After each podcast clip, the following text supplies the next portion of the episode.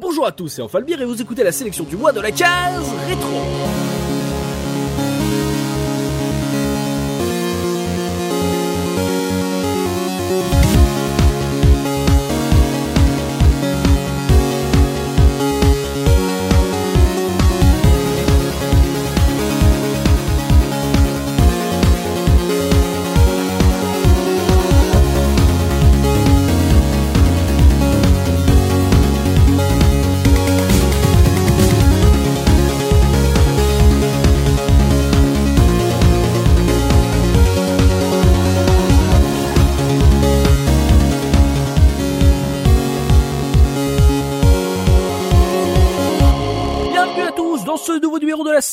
Du mois et aujourd'hui je suis avec Soubikoun. Comment ça Soubi Salut tout le monde, ça va nickel. Également avec Punky. Comment ça Punky Ça va, super, et toi Ouais, ça va bien là. Tu vois, je suis content. J'ai- J'aime ce format. J'aime ce format est libre. Voilà, ça, ça nous permet de, de, de vous proposer plein de choses et voilà de, de découvrir des surprises de, de chacun des auditeurs. Donc moi, je, je suis toujours très content de, de faire ce, for- ce format. Et en plus, aujourd'hui, on a le plaisir de recevoir un collègue podcasteur puisque et en plus, il est déjà venu nous voir. Voilà, on lui a dit reviens quand tu veux. Il nous a pris au mot puisque Banjo Guy Oli est avec nous. Bonjour Banjo, bonjour Oli, bonjour Banjo Guy Oli. Bonjour à tous, et merci de me réinviter. Ah, comment ça va? Ça va très bien. ah, tu tu t'es remis de Rick Dangerous, ça va euh, le, le le Die and Retry, euh, tu en avais soupé là du coup tu tu viens tu viens tester notre nouveau format, c'est ça? Voilà, ouais, je suis, je suis juste remis et j'ai juste suffisamment d'énergie pour refaire une nouvelle émission.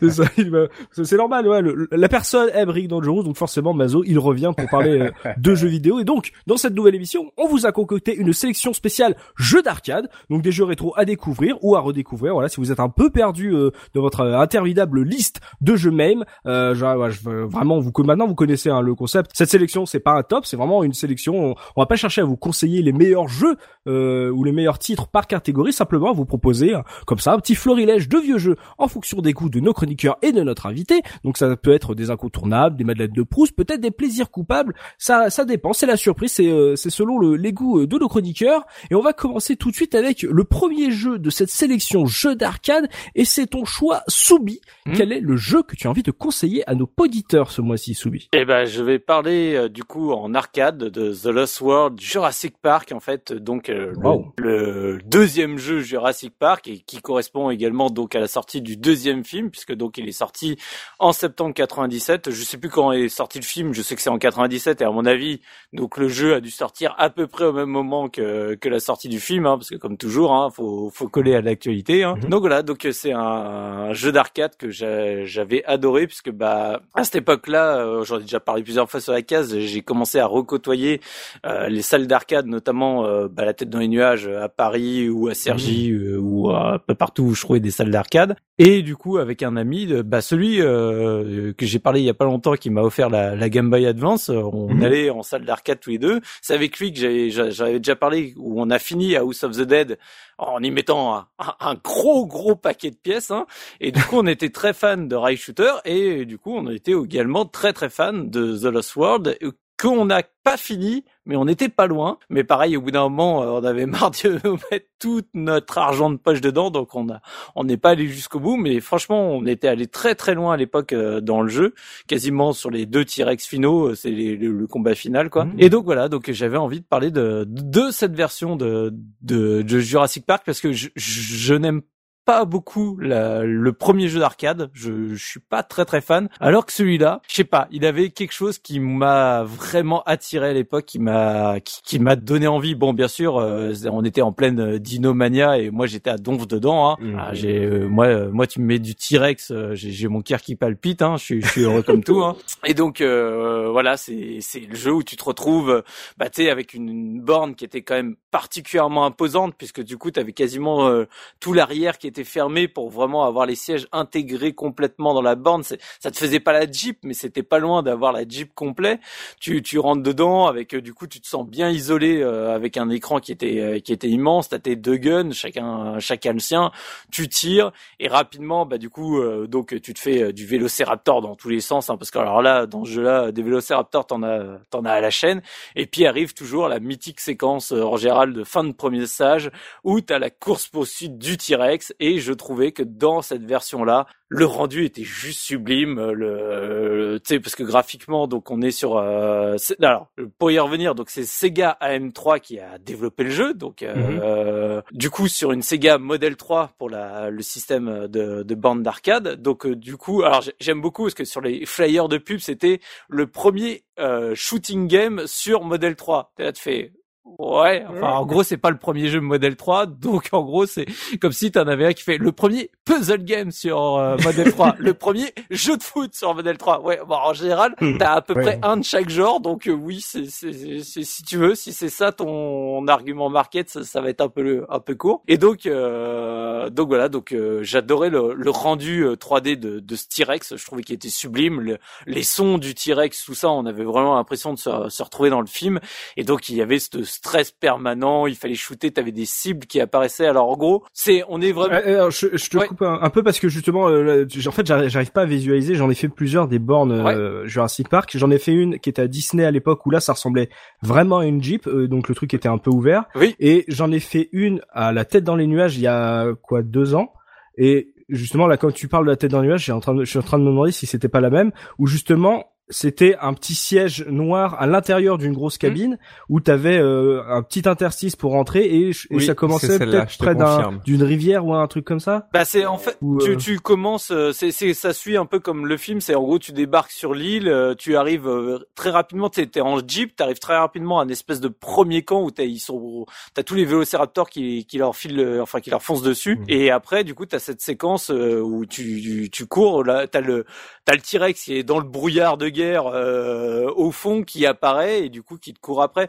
Mais après, je, je je suis quasi sûr que c'est cette version-là que tu as vu à la tête de parce que il me semble qu'ils en ont ressorti une autre récemment, mais je pense pas que ce soit celui-là parce que là c'est c'est graphiquement c'est c'est 97 hein, c'est hmm. ça, ça sent. Mais celle qui a celle qui a dans les nuages, c'est celle sur laquelle j'ai joué aussi, c'est une vieille borne, hein, elle est depuis très longtemps. Hmm. Oui oui, bah du coup ça OK, bah j'y ai joué, cool. Mais elle a toujours du succès donc je pense qu'il la laisse parce qu'elle a fait toujours de la thune. Bah oui, mais parce qu'elle est c'est un jeu qui reste super cool même aujourd'hui. Donc on est vraiment euh, en gros en termes de rail shooter euh, on va la faire courte. Hein, c'est exactement la même chose que ce qu'il y avait déjà à l'époque. Hein, je veux dire par rapport à, du Time Crisis, à, du Virtua Cop ou autre, il y a aucune originalité, aucune, euh, on va dire, euh, il n'y a pas de euh, features, voilà, aucune feature spéciale de ce jeu-là qu'il aurait apporté où tu dis waouh super, ça se faisait pas avant. Non non, là on est, alors tu de mémoire, tu te planques pas, hein, c'est tu shootes tout ce qu'il y a, hein, t'as pas de cover, mhm. et euh, mais c'est la mise en scène et c'est surtout bah, c'est l'univers Dino quoi. T'as un moment dans les rail shooters, ce qui ce qui fait aussi que tu kiffes. Nous, ce que pourquoi on adorait House of the Dead, c'est parce que c'est voilà le trip zombie, euh, mort vivant et compagnie, le, manoir, tout ça. Bah là, pourquoi on kiffait celui-là? Bah c'est parce que c'est les dinos quoi. Et du coup, quand t'as ces séquences de boss, parce qu'en gros le jeu est découpé en cinq stages t'as le, le niveau lui-même où là tu chutes tout ce qui passe euh, avec euh, bah, des fois t'as des des potes qui se font attaquer par euh, par des dinos. Bien sûr faut pas toucher ton pote parce que si tu le tues tu perds perds une vie. Mais en même temps c'est sur les hmm. petits dinos tu sais bah, justement comme dans Jurassic Park 2 là qui attaque la gamine. Tu sais c'est c'est des dinos un peu chiants à shooter parce que bah t'es quand même vraiment tu sais ils sont pas très gros. Donc t'es à la limite toujours de toucher le l'humain en question que tu sauves. Mais si tu le sauves en général il te donne une vie. Donc tu sais c'est le moment risque bien mm. quoi. Et donc euh, donc les phases normales de jeu donc euh, tu tu tout tout euh, tout ce qui se passe et puis après tu as les séquences de boss. Le premier boss c'est le T-Rex donc il il a une barre de vie qui apparaît, il court et il faut que tu lui mettes une vraiment une armada de balles et c'est surtout qu'en fait tu as des séquences où il va faire une action, par exemple, il va ouvrir la gueule en grand et tu as des cibles qui apparaissent donc d'abord en blanc et puis qui deviennent qui passent par le jaune et qui deviennent rouges et c'est il faut absolument avant un temps à partie que tu éliminé toutes les cibles pour éviter de te prendre euh, bah, le fait de te faire bouffer ou ce genre de truc. Donc euh, donc euh, t'as vraiment un endroit bien précis à viser dans un temps qui est en général très très court. Et ça participait vraiment à la à la, à la mise en scène et à au speed du jeu quoi. T'es mmh. vraiment sous pression tout le temps. Sur un high shooter t'es tout le temps sous pression. Mais je trouvais que dans celui-là c'était encore un cran un cran au-dessus. Et donc voilà, et t'as as des trucs qui sont très rigolos avec les traditionnelles séquences où si sur ce genre de cible, bah, tu les touches pas toutes à un moment précis dans le niveau, t'es pas sur le boss mais sur un niveau, bah du coup ça te fait soit tu as un succès, soit tu rates. Alors en général c'est avec ta voiture. Donc par exemple, tu arrives à un endroit, euh, t'as, je crois, t'as un, un triceratops qui est en train de se faire attaquer. Il faut que tu shootes tous les petits bestioles qui sont sur lui. Si tu réussis, hop, tu passes le truc euh, tranquillou et tu continues le jeu. Si tu échoues, je crois que la voiture se renverse et du coup t'as une, une mini séquence de plus à affronter, le temps de remettre la voiture en place et de reprendre le chemin. Donc euh, tu vois, c'est tout ce petit détail euh, et c'est c'est ça que j'aimais dans le jeu, par exemple, avec euh, les séquences qui sont toujours sympas, c'est avec les boss, notamment bah, les les T-Rex ou le Carn le Carnotaurus ou je sais plus comment ça s'appelle. Mhm. En, en fait, bah des fois, il peut attraper le joueur 1 ou le joueur 2. Donc du coup, en fait, tu vois vraiment la gueule qui t'arrive dessus. Tu vois ton personnage qui est chopé de la voiture. Et donc, en fait, bah toi, tu peux plus tirer parce que t'es en train de te faire Mhm. bouffer par le T-Rex. Et c'est à l'autre d'essayer de te délivrer au plus vite. Toi, t'essayes désespérément de bouger pour que le T-Rex te relâche. Tu vois, c'est, tout ce genre de petits détails de mise en scène que j'adore vraiment dans le jeu. Et donc, euh, voilà, c'est, c'est un jeu que je trouve euh, super fun. C'est dynamique. Hein. Ah oui, c'est super dynamique. Les boss sont, sont vraiment sympas. Bon, bien sûr, c'est les T-Rex hein, qui marquent le plus. T'as un gros croco euh, au niveau 2, fin du niveau 2 de mémoire. Après, donc, t'as le Carnotaurus qui est très, très rigolo. Alors, pour la petite anecdote, le Carnotaurus, c'est celui qu'on voit justement dans le tout dernier euh, Jurassic Park, celui qui a les deux cornes. Euh, si, si vous voyez le trailer, c'est l'espèce de T-Rex en plus petit qui fait et puis après t'as le T-Rex qui vient le bouffer euh, pour faire genre oh bah moi j'étais plus gros quoi. Mhm. Donc Oui. en fait lui pour la petite histoire, c'est qu'il devait être intégré dans le film. Mhm. Normalement, on aurait dû le voir dès, dès euh, The Lost World. Sauf que bah du coup, euh, les aléas de la réalisation et compagnie font qu'en fait ils l'ont squeezé euh, au développement, mais sauf que les, bah, enfin au, à la réalisation du film, sauf que les développeurs du jeu, eux, bah euh, ils s'attendaient à ce qu'il soit dans le film parce qu'ils essayaient de coller un peu à l'histoire du, du film. Mhm. Donc eux, ils l'ont intégré. Normalement, t'avais ILM qui devait les aider pour tout ce qui était animation et compagnie, mais sauf que eux, ils étaient débordés pour le film, donc ils les ont pas aidés. ce qui fait qu'en fait, le, le Carnotaurus, c'est très rigolo parce qu'ils en ont fait un espèce, donc, alors, il- c'est le, T- c'est le mini T-Rex avec les cornes, mais ils l'ont, c'est, il est, ils l'ont quasi couplé avec un, un caméléon. Donc, en fait, il a les capacités de se rendre invisible, ce qui est très rigolo, et c'est surtout qu'il a vraiment une gueule de caméléon, avec les deux gros yeux, là, qui sort. En fait, quand tu regardes vraiment le modèle, quand tu compares par rapport à tout le reste du jeu, tu sens que là, ils étaient laissés à l'abandon pour faire le design. Et le, le dino il ressemble à rien. Sincèrement ça a beau être le boss machin il ressemble à rien. C'est c'est là où tu te dis ok euh, on s'invente pas animateur et designer de dinosaures. Le les T-Rex sont sublimes. Là bah oui ils ont des modèles. En plus ils avaient le premier film Jurassic Park pour euh, pour voir tout ça c'est génial. Mais alors le Carnotaurus franchement il est infâme il est trop moche il ressemble à rien c'est très très rigolo à voir Oh, faut que j'aille, faut que j'aille voir ça. Mais euh, tu sais que tu es en train de m'impressionner beaucoup parce que euh, d'habitude les rail shooters en arcade, c'est des jeux, en tout cas de mon côté, où euh, je fais deux, trois, deux parties euh, avec des potes quand on passe devant, on va peut-être niveau 2, niveau 3. Oui. Mais là, tu le décris, mais tu- en fait, tu l'as poncé de ouf le jeu. Oui, ben je te dis à l'époque on, on, on- on y jouait énormément. euh, En fait, les deux auxquels j'ai le plus joué, c'était euh, House of the Dead 1 et 2 et euh, The Lost World. Donc euh, c'est pour ça que je, je les connais très bien. Et alors après, c'est aujourd'hui, c'est toujours compliqué dans le sens où, euh, tu vois, je l'ai pas révisé parce que j'avais pas envie de m'embêter à mettre un système d'émulation machin et puis sans le flingue, c'est pas la même chose quoi. Mais je pense que pareil, c'est des jeux où malheureusement, j'ai envie de dire, si vous voulez y jouer, bah, bah trouver la borne quoi. C'est c'est bête à dire. Allez justement à la tête de neige à Paris si elle y est encore. Allez dans une dans une fête foraine. euh, allez voir des forains. Je suis sûr qu'ils la gardent encore parce qu'ils arrivent à se faire de la thune avec. Et faites-vous sur le vraiment sur la la borne d'origine parce que c'est ce qui fait bah, de toute façon pour l'arcade c'est ce qui fait toute la toute la richesse Bien toute la subtilité du du gameplay. Donc euh, juste euh, l'installer en émulateur avec un en gros en crédit limité c'est pas pareil. C'est c'est des jeux il faut vraiment que tu mettes ta piécette et que t'aies ce stress de te dire euh, purée j'ai que trois vies et bah à la fin des trois vies j'ai perdu ma thune quoi. Et du coup euh, donc voilà. Donc j'adore ce jeu. Il y a plein de comme je dis plein de mises en scène qui sont très très euh, sympathiques. Bon t'as le, le petit délire caca du jeu où à un moment il faut que tu tires sur le caca d'un diplodocus pour éviter que ta, roue, ta voiture parte en, en, en sucette. c'est c'est c'est l'instant euh, cadeau euh, de, de la part des développeurs. La petite astuce de Soubi. Euh, voilà. Donc euh, non mais tu le vois clairement. Hein, tu sais que ah, c'est l'objectif principal. Ouais, t'as les cibles qui apparaissent et sur, sur, le trou de balle. Hein, attention, ah, c'est sans, ah, c'est sans subtilité. Ah oui. Non.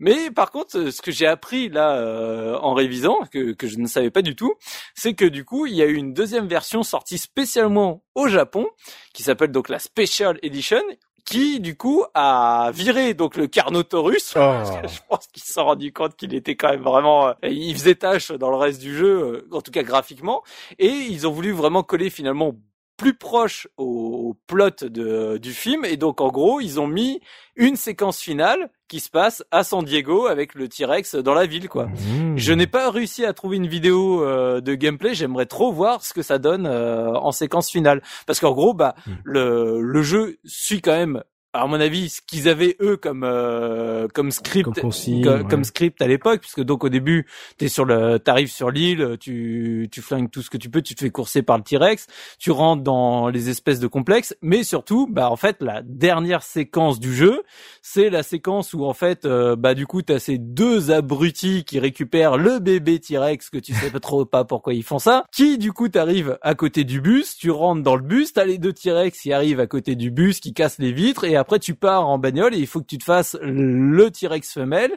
Puis après, du coup, le, donc nous on s'est arrêté à peu près là. Puis après, tu as le T-Rex mâle dans une espèce de bah de de ville, euh, tu sais, bah préfabriquée, du coup où il défonce tout dans dans la ville. Mmh. Et c'est là où euh, c'est la c'est le dernier boss du jeu, quoi. Donc ils ont quand même essayé de suivre un peu le script euh, et notamment bah cette scène bah, la plus connue de du film euh, avec euh, ce, ce, bébé T-Rex et le, le bus euh, en question. Quoi. Crash, tu, tu me dégoûtes de pas avoir avancé plus que ça dans, dans ce jeu-là quand je bah, c'est pas c'est pas facile. Hein. Le, le jeu est vraiment pas évident, surtout les séquences, comme je disais, où il y a les cibles bien mm. précises à, à viser. Surtout que, alors, je, je veux pas être méchant, mais moi j'ai toujours eu la sensation à l'époque que même des fois quand t'arrivais à avoir toutes les cibles, si t'en avais une que t'avais vraiment dans le rouge et même si t'avais l'impression que visuellement tu voyais qu'elle était validée, le truc qui te faisait quand même l'attaque et tu perdais quand même une vie, ce qui était un tout petit poil rageant quand même parce que ah. tu dis attends je l'ai je l'ai eu et j'ai toujours eu ce sentiment qu'en fait fallait quand même vraiment euh, en gros bien bien les les viser euh, très très tôt et que si tu ça se faisait vraiment sur le fil du rasoir en gros le jeu était peu permissif et te et te, te bouffer ta vie quand même parce qu'il fallait que tu craches de la thune quoi.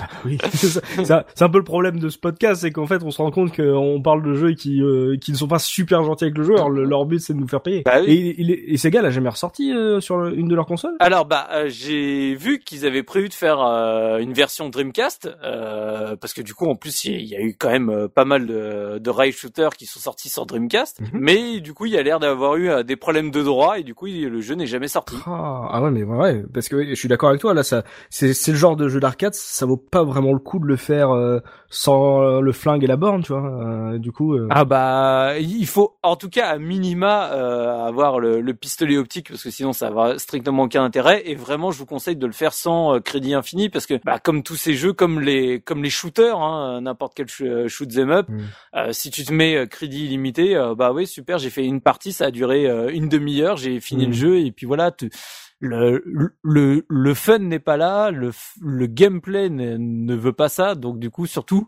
faites-le euh, vraiment pour de vrai, quoi, sans crédit limité et avec le flingue. Et là, vous allez voir, vous allez vraiment sortir une pression de la part de ce T-Rex qui, qui, qui, qui, vraiment te met le, qui, qui veut pas te lâcher, quoi. Tu la pression financière en plus. Donc, oui. Euh... tu conseilles quelle version à faire du coup, la version euh, avec le caisson où t'es renfermé ou même euh, la version en, standard. Bah je, pourrais pas te dire parce que j'ai jamais testé la deuxième. Moi, je l'ai toujours fait que dans la version où on est euh, dans notre mini euh, mini coque quoi. Donc, euh, je trouve que ça participe vraiment à l'immersion dans le sens où tu te sens coupé du reste de de la salle où tu étais vraiment avec mmh.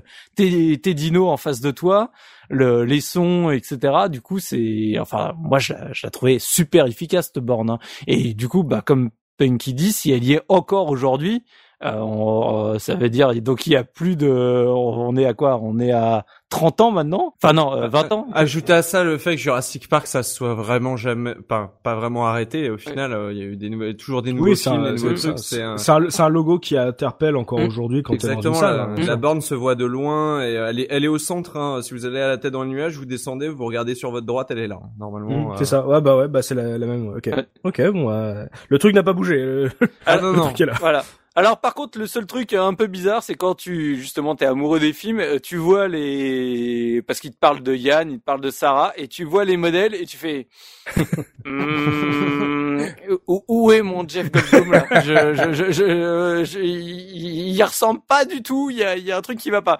Donc euh, tu sens que c'est random euh, personnage euh, généré automatiquement par par l'ordinateur. Il, il est il est tellement générique qu'il ressemble à rien. Donc euh, mais même tes personnages principaux qui sont censés être Alan et Ellie, c'est en gros euh, qui Ah. ressemblent- bah pff, enfin sincèrement, c'est tu les reconnais pas quoi. Tu fais euh, ouais bon. Alors, c'est euh, le on repassera pour ça quoi. Euh, tu as, tu as joué euh, Banjo T'as déjà euh, testé euh, cette borne euh, comme euh, sous- comme Punky et moi? Je connaissais l'existence, mais j'ai jamais, jamais joué. Mais il me l'a vendu là, le, le truc là. ouais, ouais, ça, ça donne envie. Moi, les rail shooters, j'ai un peu loupé tout ça parce que c'était plus vraiment une période de l'arcade euh, où, où, où j'allais, euh, où j'allais dans les, les salles d'arcade justement. Euh, j'ai eu l'occasion moi de jouer à un, un rail shooter parce qu'on m'a donné la borne Mhm. euh, il y a quelques années de ça. C'était euh, Maximum Force. euh, et puis le, il y avait deux jeux dessus, Area 51 et puis Ma- Maximum Force Mhm. que j'ai euh, redonné juste après parce que c'était pas génial ça m'a Parce que nos auditeurs savent peut-être pas, nos auditeurs savent peut-être pas, mais t'es un gros collectionneur d'arcade. Euh, gros non, enfin j'ai j'ai Ah, plus gros que nous en tout cas. j'ai 10 bornes chez moi. ouais. Voilà. Ah. Oh, gros, non, ça Non, va, non. j'ai 10 bornes chez moi. ça veut dire que j'ai une salle qui peut contenir 10 bornes, déjà? J'en ai même pas une demi chez moi. Combien de dédiés sur les 10 Euh, bah toutes. Toutes C'est t'as que des Ouais, dédiés ouais. Oh là là. Genre en fait mon but c'était vraiment de récupérer les jeux que je voulais euh, avoir. Vas-y, fais-nous le listing des 10 là. Bah, là, on que aura je pas suis- sur- je voilà. suis super curieux là. Euh, alors je vais faire dans l'ordre. J'ai un, un arcanoïde. Ouais. Euh, j'ai à côté un double dragon. Mmh. Euh, Galaga. Euh, j'ai une, ah, c'est un- alors c'est un, c'est un Donkey Kong, une version cabaret, donc c'est une petite version. Et en fait, c'est pas Donkey Kong, c'est Crazy Kong qu'il y a dedans, parce qu'en Europe, on n'avait pas Donkey Kong à l'époque. Et puis euh, à côté de ça, j'ai Pac-Man. J'ai un, un flipper qui s'appelle Gladiator, qui est très intéressant parce que ça devait, euh, ça- c'était censé être un, un, jeu- un, euh, pardon, un flipper euh, Zelda, euh, Kung Fu Master, Frogger. Eh Ah. ben, monsieur. Oui, ça doit faire, euh, ça doit faire 10 ou 9, euh, je vais pas Ah, compter. des petites marques, hein, on a vu. Hein. c'est ça, il a des bornes Mais c'est tout, j'arrête. petits jeux, c'est ça. C'est tout. Jeu absolument pas coté, hein, voilà. Euh, ouais, donc euh, gros gros collectionneur. Et donc euh, t'es passé à côté de, des grosses licences euh, de de rail shooter, euh, Des rail à shooters, gros flingue. ouais. Bah, le- c'est, c'est, mon- c'est mon âge aussi, quoi. Je- je- J'étais plus jeu des années 80, euh, Mm. 2D en général. Mm. Et toi, Punky, euh, est-ce que t'es allé aussi loin que moi ou aussi loin que Soubi dans le jeu? Ah bah j'ai j'ai pas mal joué. euh, c'est mon tout premier euh, rail shooter euh, auquel j'ai joué. Euh, bah, attiré Non. par le logo Jurassic Park. euh, première fois que mes parents m'emmènent à la tête dans les nuages et je tombe là-dessus. Et en fait, je l'ai trouvé très dur et j'ai et vu que je venais d'arriver, j'ai voulu tester autre chose. Donc j'ai fait qu'une partie à l'époque. Mhm. Et par contre, j'ai scotché sur The House of the Dead 2 juste derrière. Mhm. Euh, et là, euh, là c'était fini, euh, surtout quand j'ai appris après qu'il était sorti sur Dreamcast. Mais j'aurais aimé que celui-là il sorte aussi sur Dreamcast. Ça aurait été un très bon jeu Dreamcast. C'est vraiment dommage. Et puis ça aurait été sympa qu'ils mettent les deux versions du jeu, tu vois, dedans par exemple. Bah oui, tout à fait. Ça aurait été, ça aurait été plutôt cool de faire une compile ou un truc. Et alors j'ai juste une petite anecdote, une, une courte anecdote sur le jeu. Mhm. Euh, en fait, euh, il y a deux jeux. euh, de la de la licence Jurassic Park, deux jeux vidéo qui sont un peu spéciaux parce qu'ils préfigurent une scène, euh, un money shot dans Jurassic World. Euh, je sais pas si vous voyez cette scène où il se où il fe- se fait poursuivre à moto par des vélociraptors. Ouais. Et donc t'as ça dans The Lost World, euh, la bande Oui. d'arcade, et tu as ça aussi dans le jeu euh, GBA Jurassic Park 3. Tous les deux ont cette scène euh, dix ans avant que ça sorte dans Jurassic World. Donc je trouve ça rigolo. Ouais, quoi. Et, et d'ailleurs, il faut que tu shootes les les vélociraptors pour pas qu'ils bouffent le, le gars en moto. Et puis souvent, bah en fait, le ça se foire et du coup, t'as la moto après qui tu sais, du coup, le, le gars euh, part en sucette, la moto part en sucette et fonce vers toi. Et il faut que tu shootes la moto avant de la prendre sur la gueule. Ah, mais il est vraiment très dynamique le jeu. Ah oui, non, c'est t'as, t'as... quand tu passes entre les diplodocus, t'as les diplodocus qui essayent de te marcher dessus. Il faut que tu leur tires dessus pour éviter qu'ils t'écrasent. Enfin, t'as plein de. Justement, on en a un tout petit peu parlé, mais moi, c'est vraiment ce que je lui reprocherais. C'est parfois, il est vraiment très injuste au niveau de comment il fait bouger les cibles. C'est-à-dire que des fois, les, les cibles, elles sont épileptiques quand tu te fais poursuivre par le T-Rex. Ça bouge partout. C'est vraiment impossible de viser. C'est du pif et. euh, Quand vous dites les cibles, c'est Bah, c'est-à-dire tu sais, les, les ronds qui apparaissent, comme j'ai dit, qu'il fallait, qu'il faut focus. En fait, t'as des séquences. Où, Ah, d'accord, Par ok. exemple, t'as t'as le T-Rex qui te court après, il va ouvrir la gueule avec le bruit du T-Rex là, et du coup, et tu paf, vas, tu vas avoir trois tu cibles vas avoir à- trois, à quatre cibles à shooter. Ah, ok, Et, ok. et, et ça se trouve, tu vas avoir les trois premières et c'est la dernière que tu vas tirer, je sais pas combien de balles et tu vas jamais réussir à toucher quoi. horrible. C'est atroce. C'est vraiment atroce. Ok. Ok, ouais. Waouh. Euh, House of the Dead est un peu plus juste, je trouve, par rapport à ça. Je pense que c'est pour ça que j'ai joué plus longtemps, que j'ai mis plus de pièces. Mais par contre, à deux, il est très très fun. Euh, on n'a pas dit, mais il joue évidemment à deux et, et c'est un bonheur à deux dans la cabine. euh, C'est Ah oui, c'est super fun. Bah, euh, pour, pour être franc, j'y ai jamais joué. Ah bah oui. J'étais Ah toujours avec mon pote. Hein. Je, je, je ne peux pas vous dire ce que c'est que Mais jouer c'est le genre de bande quand tu les vois, t'as, tu sais, tu, tu regretterais presque de mettre ta pièce seule, tu vois, t'es là, t'es, euh, ouais, euh, allez, viens, on joue, euh, voilà. C'est quand même être tout seul dans un wagon à Space Mountain. Ouais, ouais, ouais, c'est- Toujours qu'il y ait quelqu'un à côté de toi. Ouais, vois, Johnny, pas de copain, quoi. Johnny pas de copain. et, euh, et du coup, alors, pour la musique, Soubi, est-ce que t'as réussi à retrouver une OST parce que c'est pas non plus le genre de jeu d'arcade qui doit être ultra documenté, euh, ou alors je me trompe pas Bah, j'ai j'ai une OST, mais me demande pas euh, qui l'a composé quoi que ce soit. Je n'ai pas trouvé. Alors euh, su- sûrement que des gens beaucoup plus euh, balèzes que moi euh, en recherche euh, Google et compagnie sauront euh, retrouver la, qui qui a composé euh, ce- cette OST. Après, il faut savoir qu'à l'époque, euh, l'OST c'est pas du tout ce qui avait forcément marqué les joueurs. Hein, donc, elle fait le job. Mais il n'y a pas de, il y a pas de morceau mémorable. Donc euh, voilà, si jamais quelqu'un euh, veut, enfin retrouve qui a composé euh, cette OST, euh, qui mette en commentaire, euh, ce sera avec grand plaisir d'avoir le nom de de ce créateur. Et du coup, moi je vous ai sélectionné euh, du coup la musique, en gros la piste 5 qui correspond à la musique qui se déclenche au moment de la première course poursuite du T-Rex euh, qui te court après parce que bah forcément c'est the séquence euh, qui te marque quand tu joues au jeu euh, pour la première fois. Donc euh, il y a tout. Il y a le T-Rex il y a la musique il y a il y a le brouillard de guerre au fond où tu vois pas bien ce qui se passe etc c'est c'est un ensemble. Donc voilà. C'est pour ça que j'ai choisi cette piste. Ok, bon, on va s'écouter ça. On se retrouve tout de suite après pour la deuxième sélection de ce podcast jeu d'arcade.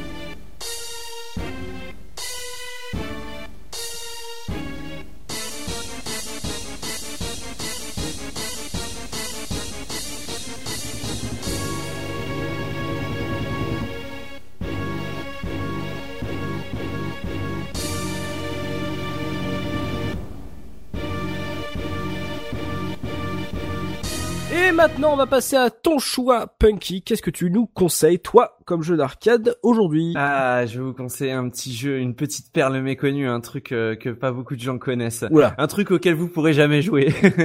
Quoi? Euh, Ah ouais, ouais, ouais. Là, c'est, ça va être compliqué. Alors, déjà, je vais commencer par dire que ce soir, le roi, ce sera Banjo. Vous comprendrez après pourquoi je dis ça. D'accord. Euh, euh, déjà, je dis ça. Non, non. je dis- dé- déjà, je dis ça parce que la borne que j'ai choisie euh, lui fera sans doute plaisir, hein, parce que je sais que tu es un grand fan de Sega et de musique. Ok. Et donc, c'est deux bonnes raisons euh, pour euh, pour essayer de trouver cette borne et d'y jouer. Et il y a aussi donc une autre raison, mais euh, comme j'ai dit, vous comprendrez un peu plus tard. D'accord. Donc, je vais rendre à César ce qui appartient à César. En Falmir, c'est grâce à toi qu'on parle de ce jeu aujourd'hui. Wow. Parce qu'à la base, j'avais prévu de parler de totalement autre chose. Mais dans le podcast sur Crazy Taxi qu'on a fait il y a quelques semaines, euh, au cours d'une discussion, euh, tu as évoqué un court instant Top Skater. Oui. Est-ce que ça te rappelle quelque chose Oui, oui, du même créateur de Crazy Taxi, oui, oui, tout à fait. Voilà, tout à fait. Et Top Skater, est-ce que tu peux nous euh, juste rappeler le concept en, en une minute de Top Skater Oh là, c'est un, un jeu de skateboard? Voilà, jeu de skateboard avec un vrai skate. Euh, avec un voilà. skate, voilà. Voilà, euh, y a- on fait du dome jam et on saute et on fait des figures. Voilà. Euh, eh bien, je ne vais pas vous parler de Top Skater hein, dans cette sélection. Merci. Voilà. Euh, mais c'était important de rappeler que ce jeu existait. Euh, là là je vais vous parler d'une découverte que j'ai fait en 2005 lors d'un voyage dans la ville de Bergen quand j'avais 17 ans. Euh, Est-ce que quelqu'un sait Oh là où se trouve Bergen? Attention, quiz géographie. Ah oui, attends, attends, club de foot, club de foot, euh, c'est pas euh, Luxembourg, Belgique Absolument pas. Eh merde. Alors Ah. Bergen, euh, c'est la deuxième plus grande ville de Norvège. Ah. Voilà, euh, deuxième plus grande ville. Après, vas-y, en Falmir, tant que t'y es. Oh là là là là. Ah mais, ah, mais c'est quoi ce quiz là là là Ah, euh, Moi je fais trop, je suis en géo mec. euh. Ah là là. Après Oslo. Bon voilà. Oui, Au moins, on aura appris des trucs. bon alors Bergen, c'est une ville qui est surtout connue parce qu'il y pleut quasi tous les jours de l'année. Euh, c'est quoi cette Euh, présentation? Ah d'ailleurs, d'ailleurs, d'ailleurs, euh, d'ailleurs, sache que euh, le drapeau de la ville, euh, sur le drapeau, il y a un petit parapluie. Voilà, Attends. parce que c'est la ville euh, qui est connue. Même en Irlande, on n'a pas ça. Donc hein. JP, si tu nous écoutes, si tu souhaites déménager sans être trop dépaysé, tu notes, ça s'appelle Euh, Bergen. Actuellement, nous sommes à, à partiellement couverts euh, aujourd'hui, donc il ne pleut Bon, pas. ça va. Euh, donc au centre de cette grande ville, il y avait à l'époque un énorme Pizza Hut sur deux étages avec Mais- des grandes baies vitrées. Et euh, on pouvait voir à l'intérieur depuis la rue. Et de l'extérieur, j'aperçois à l'intérieur du restaurant un espace avec des bornes d'arcade. Et dans ces bornes d'arcade, il y en a une qui est jaune. Et sur cette devanture jaune, il y avait plus proche hein, pour jouer quand sur même. cette hein. devanture jaune, cher ami, il y a un petit logo Sega. Et c'était une borne que je n'avais jamais croisée à l'époque. J'avais 17 ans, j'en avais fait quand même pas mal depuis euh, depuis mes 8 ans. Et Mhm. là, je croise une borne que je n'ai jamais vue avec un petit logo Sega. Inutile de vous dire que je savais où j'allais manger ce soir-là. Et croyez-moi, j'ai repris au moins trois fois du rab. Euh, la borne, elle, elle était tout en japonais, sauf son nom. Et elle s'appelait Holy King. Oh Voilà, euh, pourquoi je disais que Banjo Bravo. était le roi ce soir. Oh. Holy Alors Holy King, c'est une borne d'arcade à laquelle j'ai joué une seule fois dans ma vie parce que je ne l'ai jamais retrouvée. Mhm. Euh, c'est une borne d'arcade qui est sortie en 2003 et déjà elle est un peu particulière, elle a plein de choses intéressantes à dire. D'accord, 2003 Alors, quand même. Hein. Voilà. Alors, faut savoir qu'elle tourne sous le système Sega Shihiro. Euh, le Sega Shihiro, pour faire très simple, euh, Banjo, tu me contrediras peut-être, mais je dirais que c'est que c'est à la Xbox que la Naomi 2 est à la Dreamcast. C'est-à-dire que c'est une, une, une architecture Xbox et donc euh, des jeux euh, qui ressemblent beaucoup à, à cette petite patte euh, particulière. D'accord. Euh, deuxième chose, certes elle est basée sur la Xbox, mais elle utilise toujours des GD-ROM. Et donc ça c'est plutôt marrant en tant que fan de. Dreamcast, ça fait toujours plaisir de savoir que ce jeu tourne sur un GD-ROM. Euh, Qu'est-ce qu'on trouve euh, comme borne Sega Shihiro de très connu House of the Dead 3, par exemple?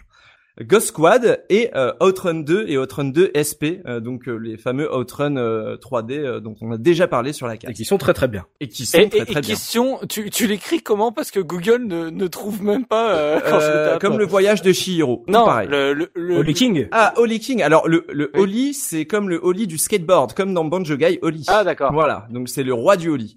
Euh, voilà. Alors Ah oui, là je trouve. donc cette borne, j'arrive devant et elle se présente un peu comme une euh, une borne euh, top skater, donc c'est-à-dire avec un vrai skate, des petites rampes sur les côtés pour se tenir et euh, donc un truc qui crache du son à fond. Mmh. On en reparlera après. D'accord. Euh, au niveau euh, de, du jeu, c'est clairement la suite spirituelle de Top Skater. Ça se joue pareil, c'est les mêmes règles, c'est ça, ça va aussi vite, etc. Mais il y a un petit twist qui fait que, qui fait que j'en parle aujourd'hui. Euh, c'est que le jeu a été créé par Smilebit. Et Smilebit, c'est l'équipe derrière Jet Set Radio et surtout Jet Set Radio Future. Mais Et non. Du coup, ce jeu reprend toute l'imagerie de Jet Set Radio, euh, du cel shading à la musique, Mmh. au, au côté déjanté de, de, de, de tout cet ensemble. Et c'est un jeu par les créateurs de Jet Set Radio, un jeu d'arcade basé un peu sur le concept de Top Skater. Alors qu'est-ce qu'on y fait? Alors on y, on y explore pas Tokyoto parce qu'il n'y a pas d'exploration, c'est du toujours tout droit, hein, c'est c'est c'est du downhill. Euh, mais on a trois villes à explorer San Francisco, Londres et Kyoto. Mmh. Euh, donc euh, ça va faire trois courses d'à peu près, euh, je dirais 6 à 7 minutes. Mmh. Trois descentes, euh, trois descentes, euh, et à chaque fois c'est vraiment de la descente à pic, hein, donc c'est très très drôle. Il y a énormément de, de, de trucs à casser, de figures à faire, etc. Euh, de trucs à slider aussi. Mmh. Et euh, tout est dans le plus pur style Jet Set Radio, à part qu'on n'est pas sur des rollers mais sur un skate. Et ça marche très bien. Ça marche très très bien. J'ai passé euh, une soirée sur ce jeu à, vraiment le défoncer dans tous les sens. Euh, j'ai dû mettre euh, peut-être, euh, ouais, je sais pas, l'équivalent de 40 euros dans la, dans la borne. Wow, la vache ah ouais ouais non j'ai vraiment fait que ça toute la soirée parce que je waouh j'étais euh, j'étais halluciné de voir que ça existait. le, le- le mec, il t'a foutu dehors, en fait. Tu sais, il a fait, Mais, non, mais, mais non parce que je mangeais on ferme. parce que je mangeais aussi tu vois je prenais bah la pizza tu vois le pizza hut c'est facile tu vois genre c'est euh, une petite pizza par là une petite pizza par là pain dessert un machin on se fait plaisir quoi.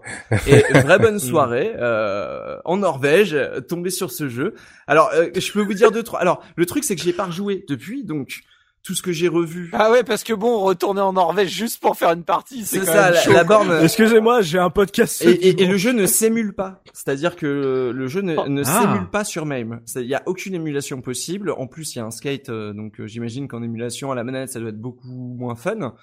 Euh, donc voilà. Euh, ce que je, ce que je peux dire par contre, c'est que euh, il y avait des vrais sponsors, de vrais équipementiers de skate dans le jeu, type euh, Emrica, Elements, euh, etc. Mmh. Voilà. Non mais parce que là, je vois, je vois des images et en fait, ça me rappelle euh, parce que je m'étais renseigné sur Smilebit et j'avais vu le truc passer et je, pareil, j'avais vu les images. J'ai fait, le jeu a l'air cool et comment ça se fait que je ne le connais pas? Et effectivement. Mais personne ne connaît ce jeu, c'est un truc de dingue. C'est Ouais. pour ça que j'ai voulu absolument en parler. Ah, Merci bien d'avoir cité Top Skater parce que ça m'a fait tilt dans, dans ma tête. Genre oui, il faut que je parle de ce jeu.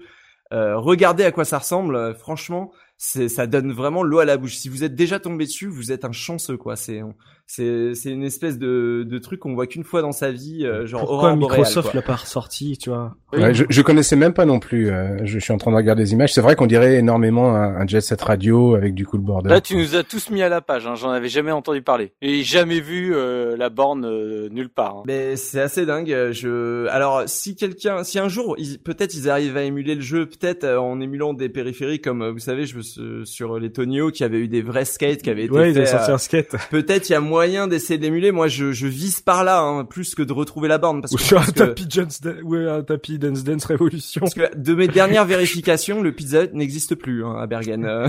Ah, Mais la borne est toujours. C'est mort. Curieusement, la borne est toujours dans les ruines et tout. euh, Bah, il y en a un qui s'est fait plaisir avec la borne, à mon avis. C'est clair. Euh, c'est clair et net. Mais bon, voilà, euh, ça avait un, avec un peu d'amertume que je, veux- je vous en parle parce que vous pourrez sans doute pas y Bah, jouer, mais Tu vois, Oli, si tu veux du challenge en termes de borne dédiée, voilà, t'as ton maître étalon maintenant. hein. euh, tu seras le vrai roi Oli. le, le. Holy King. euh, Ouais, euh, en plus, c'est vrai que dans ta salle, avoir un jeu qui s'appelle Holy King, c'est un peu la classe. Ah ouais. voilà, c'est euh, genre. Mais ce serait vraiment Euh, trop la Celle-là, classe. faut que tu la trouves. Et après, Oh tu là m'invites pour y jouer, s'il te plaît.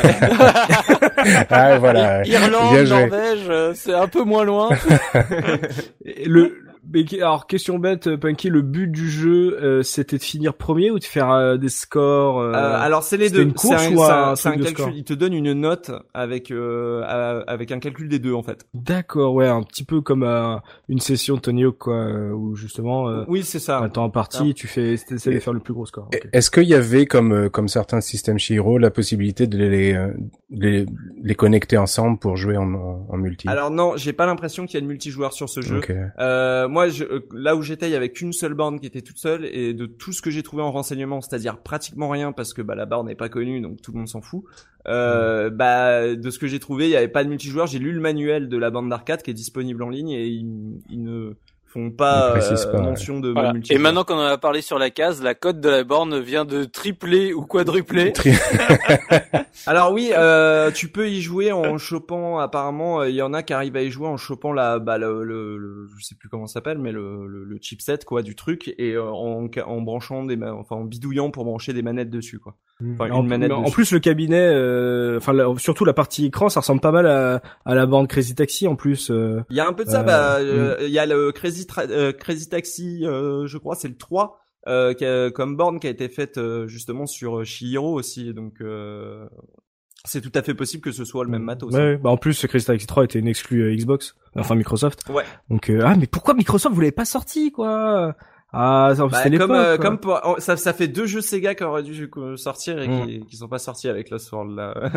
vraiment. Là, je suis euh, dégoûté. Là. c'est vraiment dommage d'avoir loupé ces occasions là. D'accord. Et donc ouais, euh, vous regarderez, on mettra des images euh, sur le billet de l'émission parce que c'est vrai que en plus graphiquement, il est, il est très très soigné, il est très fin euh, Ouais. et euh, et ça fait jeu, ouais, ça fait jeu Xbox. euh, ça ressemble à- au niveau de Smilebeat sur euh, Jet Set Radio Future en plus. Eh oui. Il y a vraiment un niveau de finition qui était qui était très gros et c'est vrai que la la borne, euh, je me rappelle avoir avoir bugué le quand j'avais regardé les listings des jeux développés par Smilebeat en me disant c'est quoi ce jeu-là j'ai jamais vu et en regardant les images je fais oh là je, je suis passé à côté mais euh, ça avait l'air cool et, euh, et du coup euh, bah je suis super content que tu que tu aies pu y jouer et que tu puisses nous faire un retour et tu me dégoûtes encore plus du coup. Eh oui, et j'imagine que tu te poses la question. Euh, oui, oui, oui. J'allais la poser, mais vas-y. ouais, ouais, je me ah bah je me pose la question Oui, oui. mais je te laisse répondre. Vas-y. Jet Set Radio, c'est euh, Hideki Nagamura. C'est Ouais. une OST de folie. Bah oui, qu'il c'est est là? Oui, alors la Ouais. question que j'avais posée, c'était euh, est-ce que euh, voilà. Alors c'était une question que je voulais poser. Un pareil, moment, ouais, non, mais pareil. tu peux oublier. C'est euh, c'est que effectivement l'OST de Jet Radio, ça fait un peu partie euh, de l'ADN euh, euh, du titre, comme l'OST de Crazy Taxi en son temps. Donc là, du coup, Sega, est-ce que c'est peut-être parce que l'OST était peut-être moins bonne que le jeu a été euh, moins connu? Je ne sais pas. Est-ce que en termes de son, c'était aussi euh, bon que que ses prédécesseurs? Je suis ravi de t'apprendre que c'est Hideki Nagamura qui a fait la Ah. soundtrack de ce jeu. Est-ce qu'il avait, est-ce qu'il avait les moyens? Est-ce qu'il ça peut être le même gars s'il a plus le budget Il y a collé des nouvelles chansons, mais Oui. aussi des remixes de la soundtrack de Jet Set Radio Mais- Future. Ok, ok, ouais, tu me saoules, tu me saoules, Punky. Il va falloir que j'écoute ça parce que, d'accord, Bah, il a réussi je à mettre des propose qu'on remixes. se taise et qu'on écoute ça. D'accord, mais tu as un truc à nous proposer ou t'as fait un medley? Qu'est-ce que Je t'as vous ai mis la meilleure. Je vous ai mis D'accord. la meilleure. C'est le title screen. C'est ce- c'est une des chansons. Il y a deux chansons, je crois, sur le title screen. Il y a une, une pour l'intro et une pour le titre. D'accord. Et, euh, et donc c'est une de ces deux chansons-là. Je sais plus exactement, mais c'est une euh, un remix, euh, eh bien du thème titre de Jet Set Radio Future. euh, Understand the Concept of Love, Ah, le remix, oui. euh, Holy King remix. On s'écoute ça et vous allez kiffer. Voilà, rien d'autre à dire. On s'écoute ça. On se retrouve tout de suite après.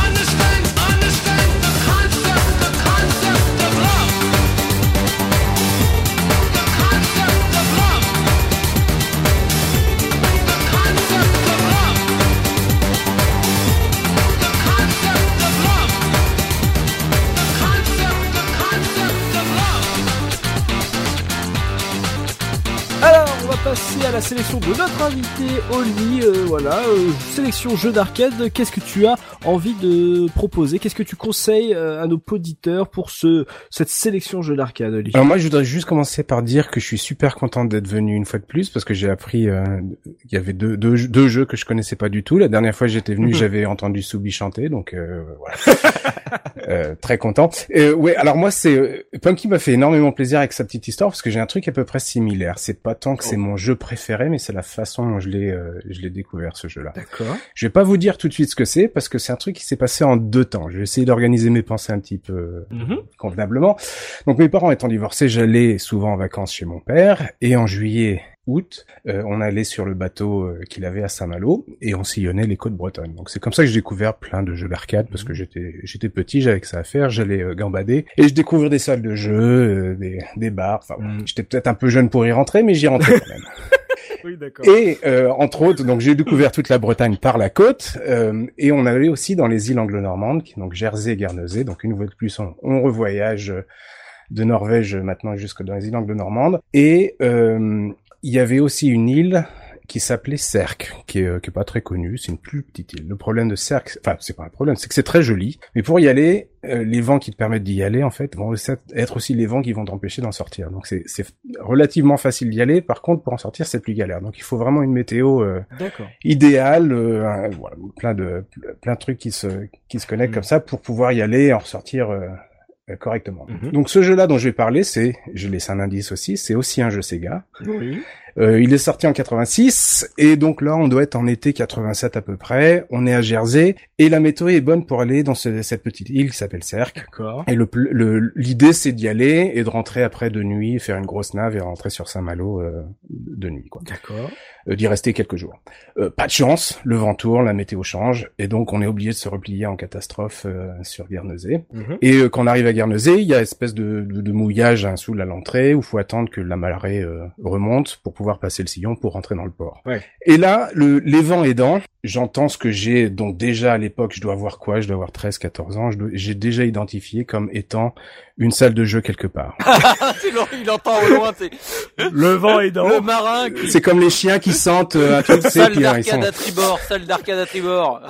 Euh, ouais, ouais, ouais, ouais. Mais faut bien comprendre. Tu sais, allez, bon, je, je le dis souvent, mais à l'époque, il y a pas Internet, il y a pas de.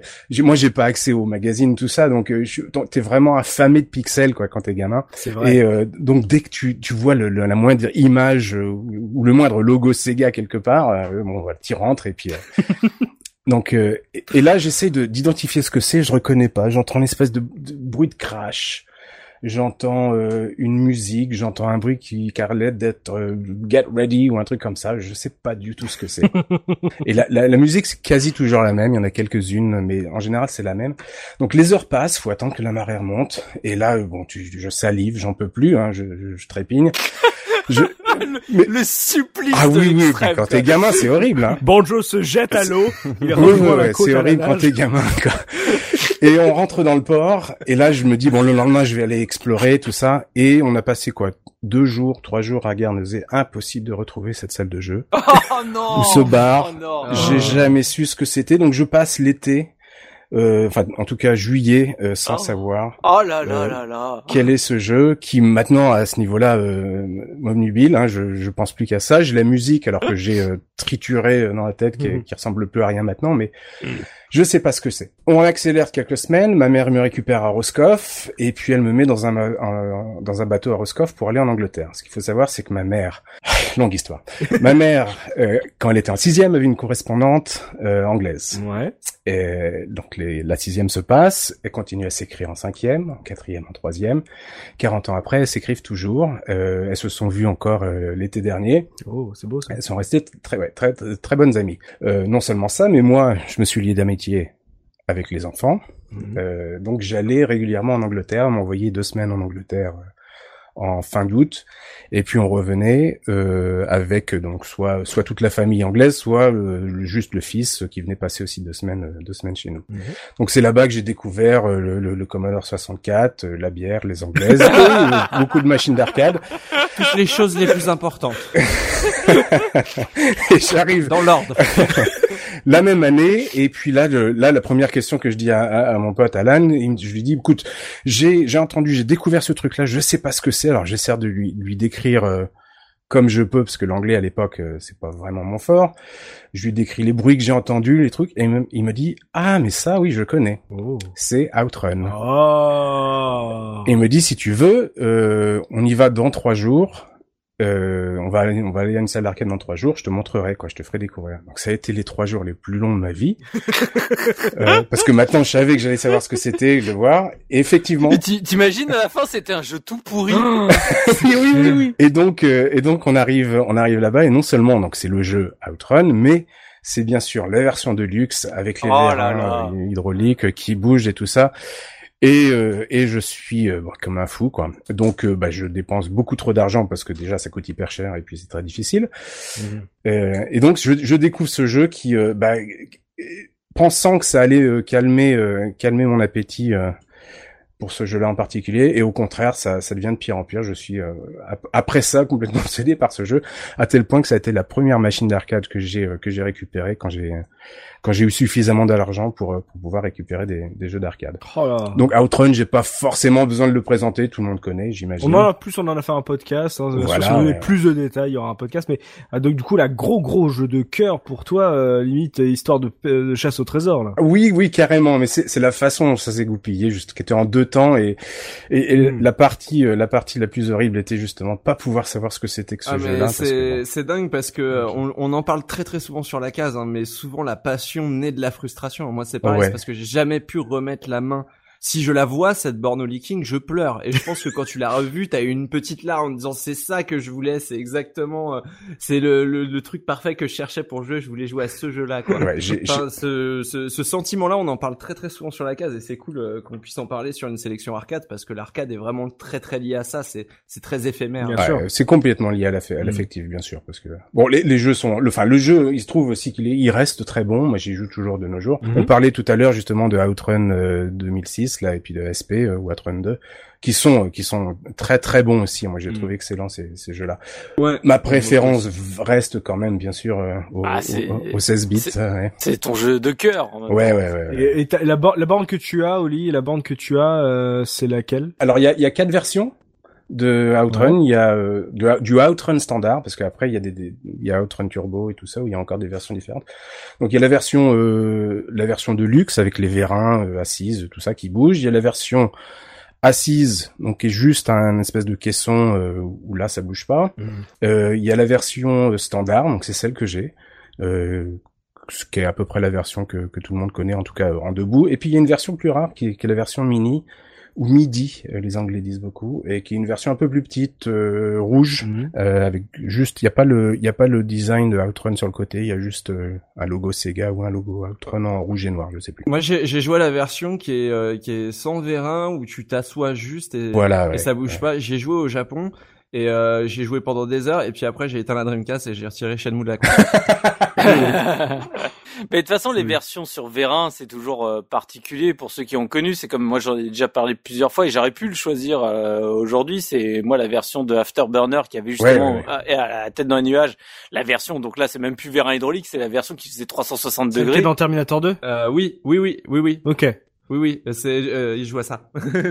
D'accord, Ouais, et, et, et donc du coup, euh, si tu veux, c'est comment dire, c'est plus le même jeu auquel Mhm. tu joues. Ouais. C'est, c'est, c'est- ça a beau être Afterburner euh, que tu pourrais mettre sur ta télé, les sensations, ça a rien à voir quand t'es là en train de faire ton, tu passes ton temps à faire des twists, euh, enfin tu sais, à tourner euh, sur Mhm. toi-même et tout. Enfin c'est, c'est, c'est une autre, euh, c'est un, c'est un autre jeu quoi.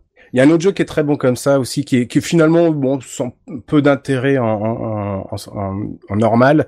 C'est c'est pardon pas Afterburner, c'est euh, Thunderblade.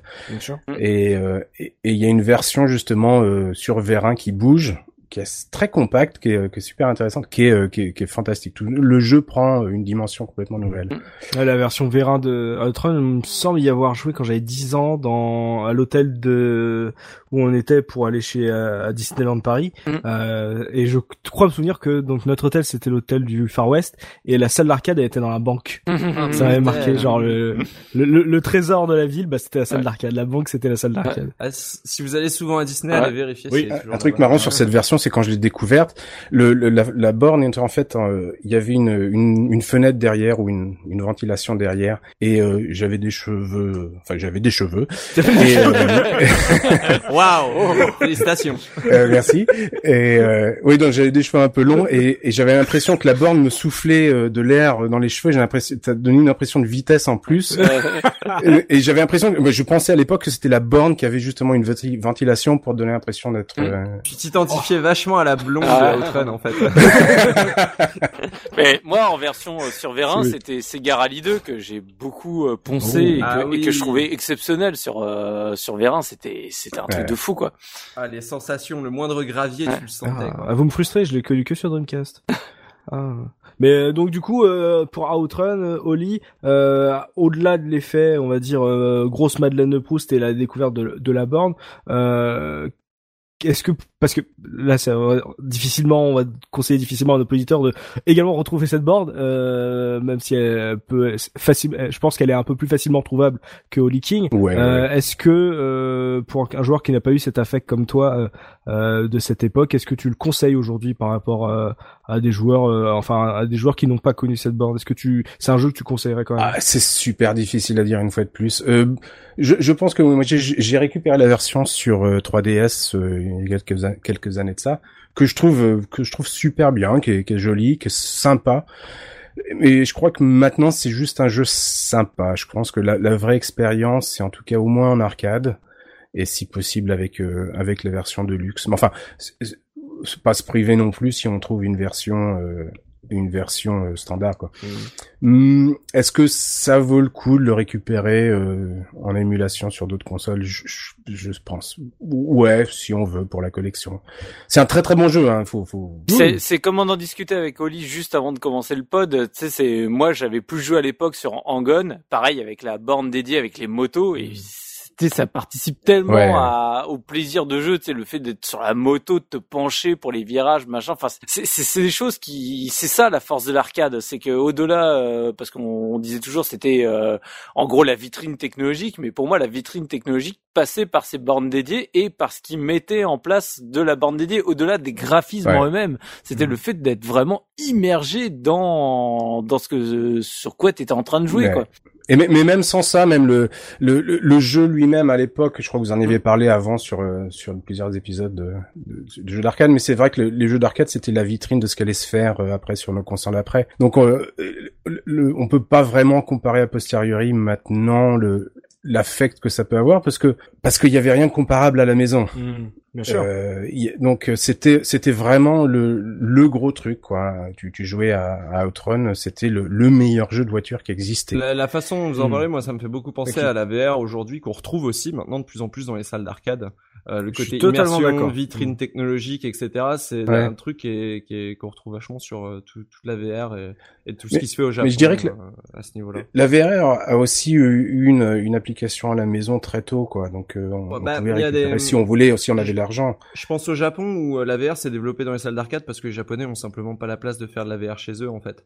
Et c'est un, je trouve que là-bas en tout cas, euh, pour eux ils voient ça, euh, enfin en tout cas ils doivent peut-être le ressentir un peu de manière un peu plus similaire à ce que à ces sentiments qu'on avait là avec l'arcade de côté euh, immersion, euh, vitrine technologique et puis même euh, matériel aussi. Le matériel était très important parce que c'était bah, c'était du matériel qui était souvent lourd, cher. Euh, difficile à entretenir et que personne n'aurait pu avoir chez soi. Donc euh, il y avait il y avait ce côté-là aussi et je trouve que la VR rentre euh, rentre vachement dans ce cadre. euh. Ouais, l'expérience euh, est aussi intéressante que le jeu en lui-même. en Ouais, fait. c'est, ouais. c'est comme quand on voit euh, comparer une vidéo, par exemple, d'un jeu PSVR euh, à en fait le, juste le, le- y jouer. Euh, tu prends le Tetris Effect, euh, euh, j'imagine plein de gens de, se, pas, de ne pas voir euh, l'intérêt de, de la 3D en regardant un trailer et de le découvrir en, en 3D et, de Ouais. ouais, c'est une toute autre euh, histoire en fait et c'est vrai que c'est le même principe que nos bandes dédiées, c'est elles rajoutent une expérience sensitive au jeu. Quoi. Tu, tu sais, moi, mon plus grand regret de Oui. ces derniers mois, c'est de pas avoir pu faire Subnautica en VR. Genre, à mon avis, euh, mon expérience aurait été encore plus, euh, c'est marquante que ce qu'elle m'a déjà marqué quoi. J'ose même pas imaginer ce que ça aurait donné en VR quoi. Moi, je veux faire un, un outrun en VR. ouais. Ah, Ah, Outrun Coast to Coast en mode VR sur Steam si vous êtes chaud. Allez. Il y, avait autre chose qui a lié cet affect-là avec Outrun, c'est que c'était euh, moi, moi mon expérience des, des salles d'arcade, c'était implacablement lié à, à l'été. Et donc euh, l'été, c'était sur le bateau, les plages, le soleil, euh, la chaleur. les anglaises. La Euh, les anglaises. Non, mais mais il y avait ce côté-là très festif et très estival dans Outrun. Non mais du coup ouais c'est vrai qu'à Outrun qui, qui, ça- qui, qui avait lié euh, bah, euh, à jamais ce jeu-là à, à- à l'idée de l'été en tout cas. Mm. Euh, et, ouais, ça- à chaque fois que je revoyais un, un screenshot de Outrun ou même un ciel bleu avec un palmier euh, dans un magazine, euh, ça, ça me rappelait le jeu, ça me rappelait les vacances. Quoi. Des souvenirs d'été. Et euh, pour la musique, euh, Oli, euh, qu'est-ce que tu as choisi de faire partager à nos auditeurs sur euh, cette Outrun? Alors s'il y a quelque chose qui est- pour lequel Outrun est aussi connu, c'est bien sûr ses musiques. Bien sûr. Euh, et et j'aurais beaucoup de mal à dire quelle est ma préférée. Euh, je me souviens, avant de lancer, euh, lancer la, la piste, euh, un ami m'avait récupéré Outrun sur Amstrad CPC Mhm. et euh, avec avec le disque était fourni aussi une cassette des musiques Mmh. parce qu'il n'y avait pas les musiques dans le jeu que, que je me souvienne. Donc euh, on- il fallait lancer la, la cassette euh, la cassette en même temps que tu jouais. Et, euh, et moi j'avais copié juste la cassette et je m'écoutais ça en boucle, euh, en boucle, mais à longueur de journée, quoi. Ça avait rendu mes parents dingues. Si je devais choisir une musique, c'est certainement celle que j'avais entendue dès le départ et qui revenait régulièrement, parce que c'est la première musique quand tu euh, bouges pas le volant pour sélectionner euh, quelle musique tu veux. C'est passer une brise de euh, Hiroshi Kawaguchi. Ce qui est bien, c'est que le titre correspond à l'expérience que tu en as eue, tu vois, porté par le vent euh, sur le bateau là. euh. Oh mais c'est tellement vrai, mais ça m'a. Oui, Il y a eu l'appel de la sirène en fait sur ce oui, jeu. oui, oui.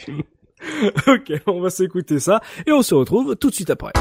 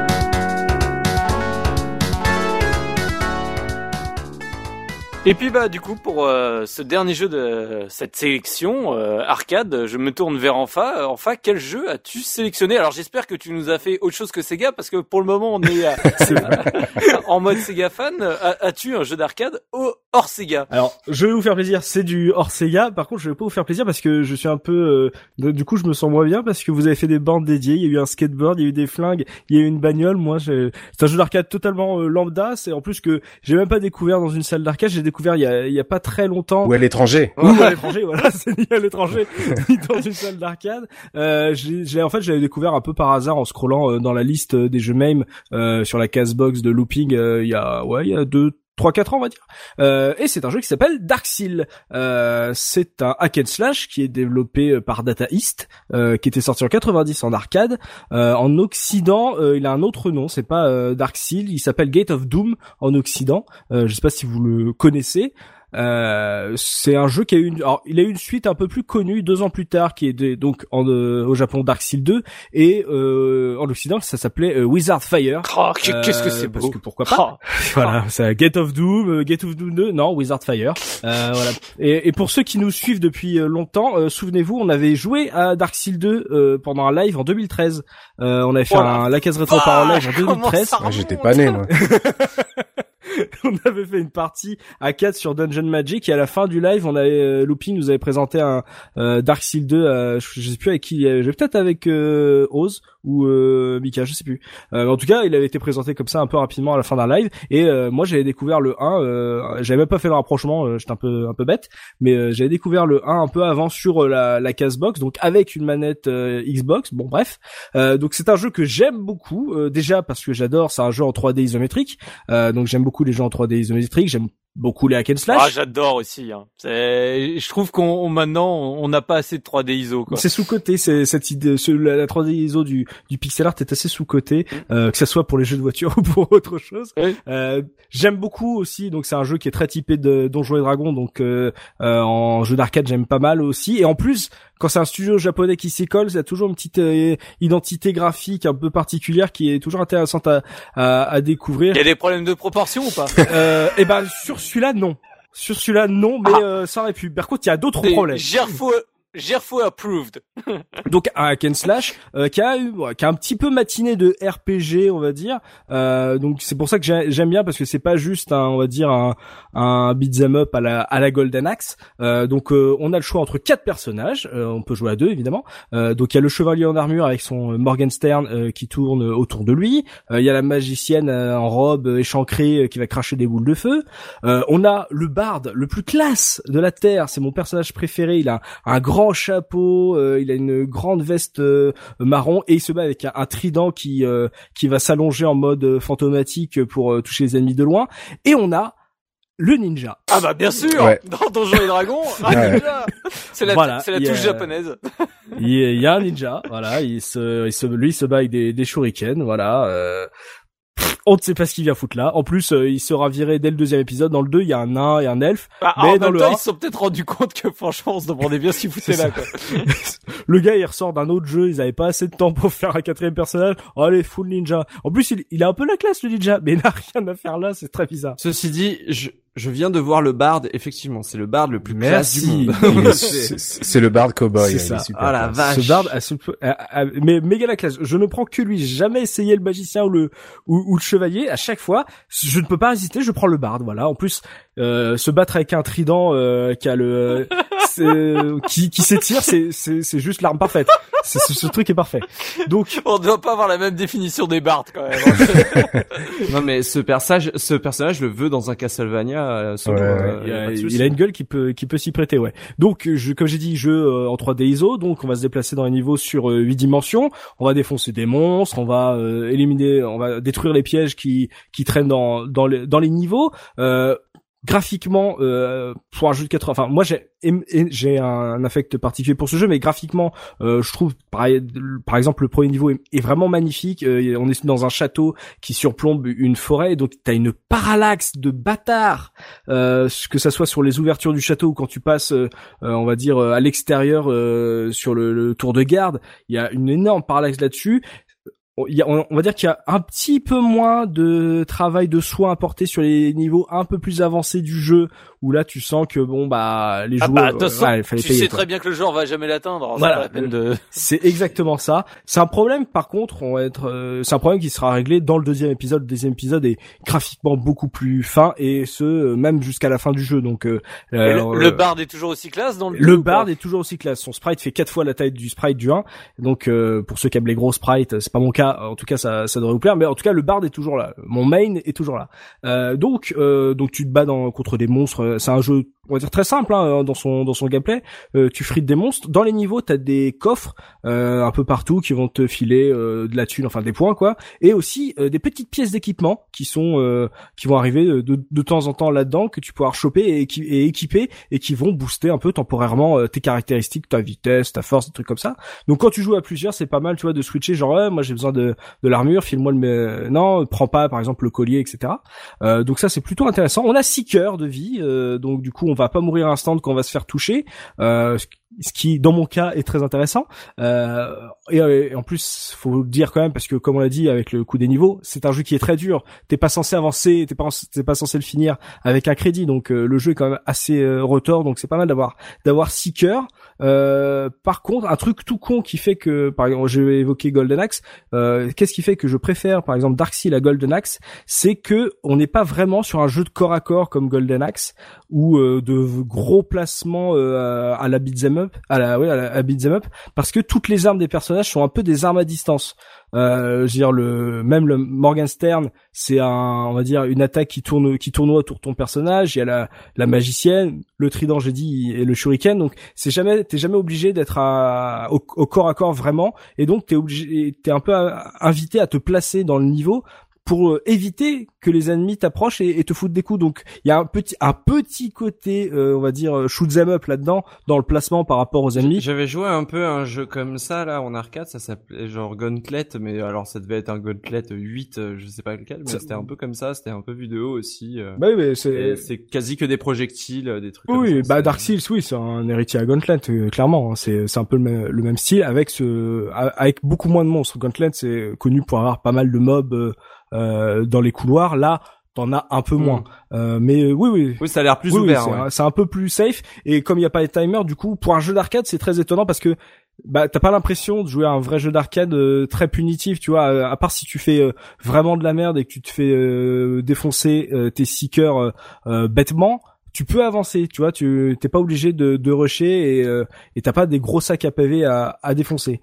Donc euh, moi sur ce coup, je préfère Darkseid par exemple à un Golden Axe qui est beaucoup plus euh, euh, connu et euh, qui crache beaucoup plus de pièces comme euh, t'as pu le voir avec moi Punky à la RGC 2017 où on a cramé énormément d'argent euh, dans le jeu. Et c'est à deux maximum. Oui oui c'est à deux maximal malheureusement. Mais après euh, enfin malheureusement ça dépend parce que à 4 ça peut assez, ça peut devenir assez vite brouillon. Ouais. Euh, là bon c'est que à deux mais euh, moi personnellement je préfère les, euh, les les jeux de ce style qui sont à deux par exemple Dungeon Magic qui joue à 4 euh, des fois quand t'es dans une salle tu vois pas sur quoi tu tapes hein, donc euh, Ouais. c'est ça peut parfois être un problème mais ouais c'est c'est que à deux même le deuxième épisode est euh, deux joueurs euh, seulement Et, et tu l'as fini et- T'as déjà réussi à le finir non j'ai alors ça Ah. fait partie des jeux j'ai jamais voulu euh, appuyer sur select pendant mille ans pour euh, pour le rusher donc je me mets quatre euh, à chaque fois que j'y joue je me mets quatre vies je dépasse jamais le, le niveau 4 Ouais. euh, parce que euh, il y a des monstres, enfin il y a des il y a des boss dans le jeu qui ont vraiment des patterns de jeu de de shoot 'em up et je suis une grosse brêle euh, au shoot 'em up.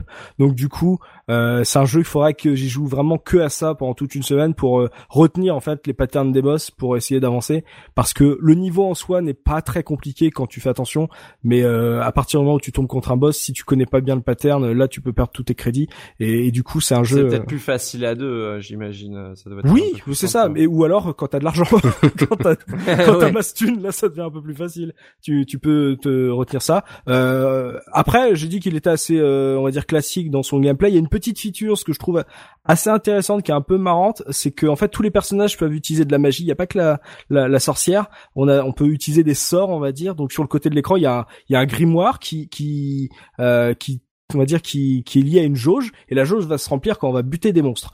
Et quand on a la capacité de lancer un sort, il y a une petite subtilité, c'est qu'en fait, le grimoire en fait tourne ses pages automatiquement et donc change de sort toutes les 3-4 secondes. Et donc quand tu veux utiliser un sort spécifique, euh, genre euh, figer euh, les ennemis en pierre avec le, la méduse, euh, devenir une boule de feu, devenir un vortex, euh, devenir un rat géant aussi. Donc il y a plein de trucs un peu quand même assez variés qui sont on va dire des transformations. Et bah t'es obligé d'attendre que le grimoire passe dessus. Et donc si t'es on va dire dans la mêlée et que t'es en panique, et ben tu peux lancer le truc, le le le, le sort, le l'ulti, Ah, l'ulti, ultra sans savoir si, si ça se trouve le pouvoir va être nul et du coup va pas t'aider, tu vas crever parce que t'es toujours vulnérable, t'es pas invincible. Et puis J'imagine que les pages mettent longtemps à se tourner. Bah, c'est surtout que si le pouvoir que tu veux vient de passer, t'es obligé de te faire toute la liste. Moi, j'adore cette mécanique. Ouais, c'est, c'est, ça donne un petit côté réaliste, genre elle a le bouquin sur le bras en train, attends deux secondes, je cherche la bonne page. Attends, je, attends, je lis. C'est quoi la formule? Eh ben, je cherche, je cherche la minute. ouais, c'est très sympa. Les pages sont collées. mais je, mais tape, je te dis, mais je ne sais plus. Ah, donc euh, ouais, il y a, y a ce petit truc qui apporte un peu de dynamisme, euh, surtout quand t'es, quand il y a un peu plus de monstres, parce que bon, le bestiaire est assez classique. hein. Il y a des, des slimes, il y a dans les boss, t'as comment ça s'appelle des, des tyranneuils, il y a des beholders, euh, il y a principalement des gros dragons. euh, c'est le l'idée du jeu. Il y a plus de dragons qu'autre chose, euh, et du coup il y a un gros boss. Et c'est bon les dragons. Ouais, ça, ça- mais oui, mais je... ça se mange sans fin les dragons. Moi, c'est un jeu que j'adore parce que le, justement, tu parles du bestiaire, mais même dans le design, c'est très très donjon et dragon. Hein. oui, C'est complètement orienté. Et je, alors, je, je pense pas que c'est un- une licence officielle donjon et dragon, non, non. et je me demande si c'est pas justement un jeu qui devait au départ être une, une licence officielle et qui a été euh, où la licence a été retirée. Parce que le, le style graphique, c'est complètement Larry Elmore et puis euh, et puis Jeff Esley qui sont les qui étaient à l'époque en tout cas les dessinateurs de Donjons et Dragons. quoi. Et dès qu'ils ont pas eu la licence, ils ont dit bon bah pour la peine on rajoute un ninja. hein. voilà, ouais, ouais, c'est c'est pas impossible. Hein, ouais, ouais. C'est genre, eh, les gars, ça ressemble un peu à Donjons et Dragons, on va porter plainte. Mais là, regardez, il y a un ninja. Ah, autant pour moi. Parce que pour moi, il ressemblait plus à un Donjon et Dragon que les jeux Donjons et Dragons de Capcom justement, Mm. euh, qui étaient très très bons aussi, hein, moi que j'adorais, mais euh, qui, qui, ressemblaient bah, à, du Capcom avec un petit peu de un petit peu de fantaisie dedans. Là, on est complètement dans le dans le style Donjons et Dragons. Mm, ouais, c'est, euh, bah, je sais pas. J'ai j'ai regardé quelques euh, articles de blog, de, justement de fans du jeu, euh, et euh, il y en a un qui disait que il était sorti parce que à cette époque, le Japon avait découvert Donjons et Dragons. Ouais. et que euh, tout le monde voulait faire euh, son propre jeu. Donc peut-être que Capcom avait chopé les droits et que les autres se sont dit bon, on s'en fout, on va mettre un autre nom, euh, peut-être Ouais, que ça. ouais, Il y a, il y a peut-être une autre histoire là-dessus, mais c'est vrai que graphiquement, c'est ça que je trouve intéressant de voir un studio japonais faire du du, du Donjon et Dragon, c'est que euh, on va dire la- déjà la caméra en 3D ISO marche vachement bien. Les personnages, ils sont en 90 sur le premier, ils sont vraiment en pixel art et c'est assez euh, assez sobre et du coup ça passe vraiment très bien. C'est vraiment très très agréable, très très léché. Euh, contrairement aux deux, le, alors le, après il y a voilà il y a, il y a le débat de gros sprite petit sprite. Euh, dans le 2, il est très beau. Euh, il est vraiment très beau. Les sprites sont énormes et il est très lisse. C'est pas forcément le style de jeu que j'aime, euh, même si graphique, enfin même si techniquement il, il envoie du pâté. Je préfère le petit look pixel art du 1. ouais. Euh, voilà, ça, Bah, il, ça, fait, il fait vraiment jeu des années 80, quoi. Mm. Ouais, c'est vraiment, on est vraiment au début des années 90 et euh, bah du coup euh, rien que pour le, le Bard quoi, c'est c'est un jeu, c'est un jeu qui est sorti sur Switch et PS4 il y a pas très longtemps en plus euh, curieusement. Euh, il coûte très cher pour un, un jeu de cette époque, il est à 8 euros à peu près sur PS4, lui tout seul. Euh, mais du coup, bah, en tout cas, ça permet au jeu d'être disponible légalement aujourd'hui et, et ça m'a surpris parce que, enfin, quand je vois le jeu, je me dis, il aurait mérité de, sortir dans une version console euh, à l'époque, euh, même PC Engine avec un peu plus d'histoire, parce que euh, tu prends le 2, il y a des cinématiques en manga, en animé, euh, en plus avec des voix digites, là où c'est assez classique dans le premier avec des, des écrans, mais voilà, le système de combat, il est cool parce que il est pas au corps à corps, il est on va dire à, à mi-distance. Donc moi j'aime j'aime beaucoup ce ce on va dire ce c'est c'est un peu le pont entre le le beat'em up et le shoot'em up. Donc il y a un côté il y a un côté qui me plaît beaucoup là-dedans. Euh, le truc des grimoires, bah, moi je trouve ça plutôt chouette. La 3D ISO, elle est bien foutue. Euh, le bard, j'ai envie de vous dire le bard. Euh, donc et euh, du coup, ce qui fait que en fait, c'est une série que je sais qui est beaucoup moins connue que Golden Axe et j'ai jamais enfin, je préfère beaucoup plus cette série-là, même s'il y a eu que deux épisodes, à, à Golden Axe qui m'endort et euh, que je, je finis euh, avec euh, au- des intérêts. Donc, euh, euh, c'est pour ça que c'était cool. que Dès que j'ai vu qu'on faisait un truc arcade, je fais, oh, faut que je reparle de jeu, faut que je reparle de jeu. et euh, donc j'étais super content. Et de, de, de ce que je comprends, tu y as déjà joué, Oli. Oui, oui, moi j'a- j'avais j'avais découvert ça euh, quand j'étais au lycée, je crois. Euh, il y avait une salle d'arcade, c'était à Cognac. D'accord. Il y avait une salle d'arcade et, et donc euh, il y avait tous mes potes qui se tapaient la bourre, je crois, sur euh, Final Fight. Et euh, il y avait euh, un peu plus loin dans la salle, il y avait ce jeu-là auquel personne ne jouait. Mhm. Et, euh, et moi, à l'époque, j'avais un, un- j'avais, je crois que j'avais l'Amiga déjà. Et il y avait un jeu qui s'appelait euh, Immortal. Et ce jeu, je sais pas pourquoi, c'est la, la 3D ISO à mon avis qui me rappelait Immortal, mais en fun et en bon.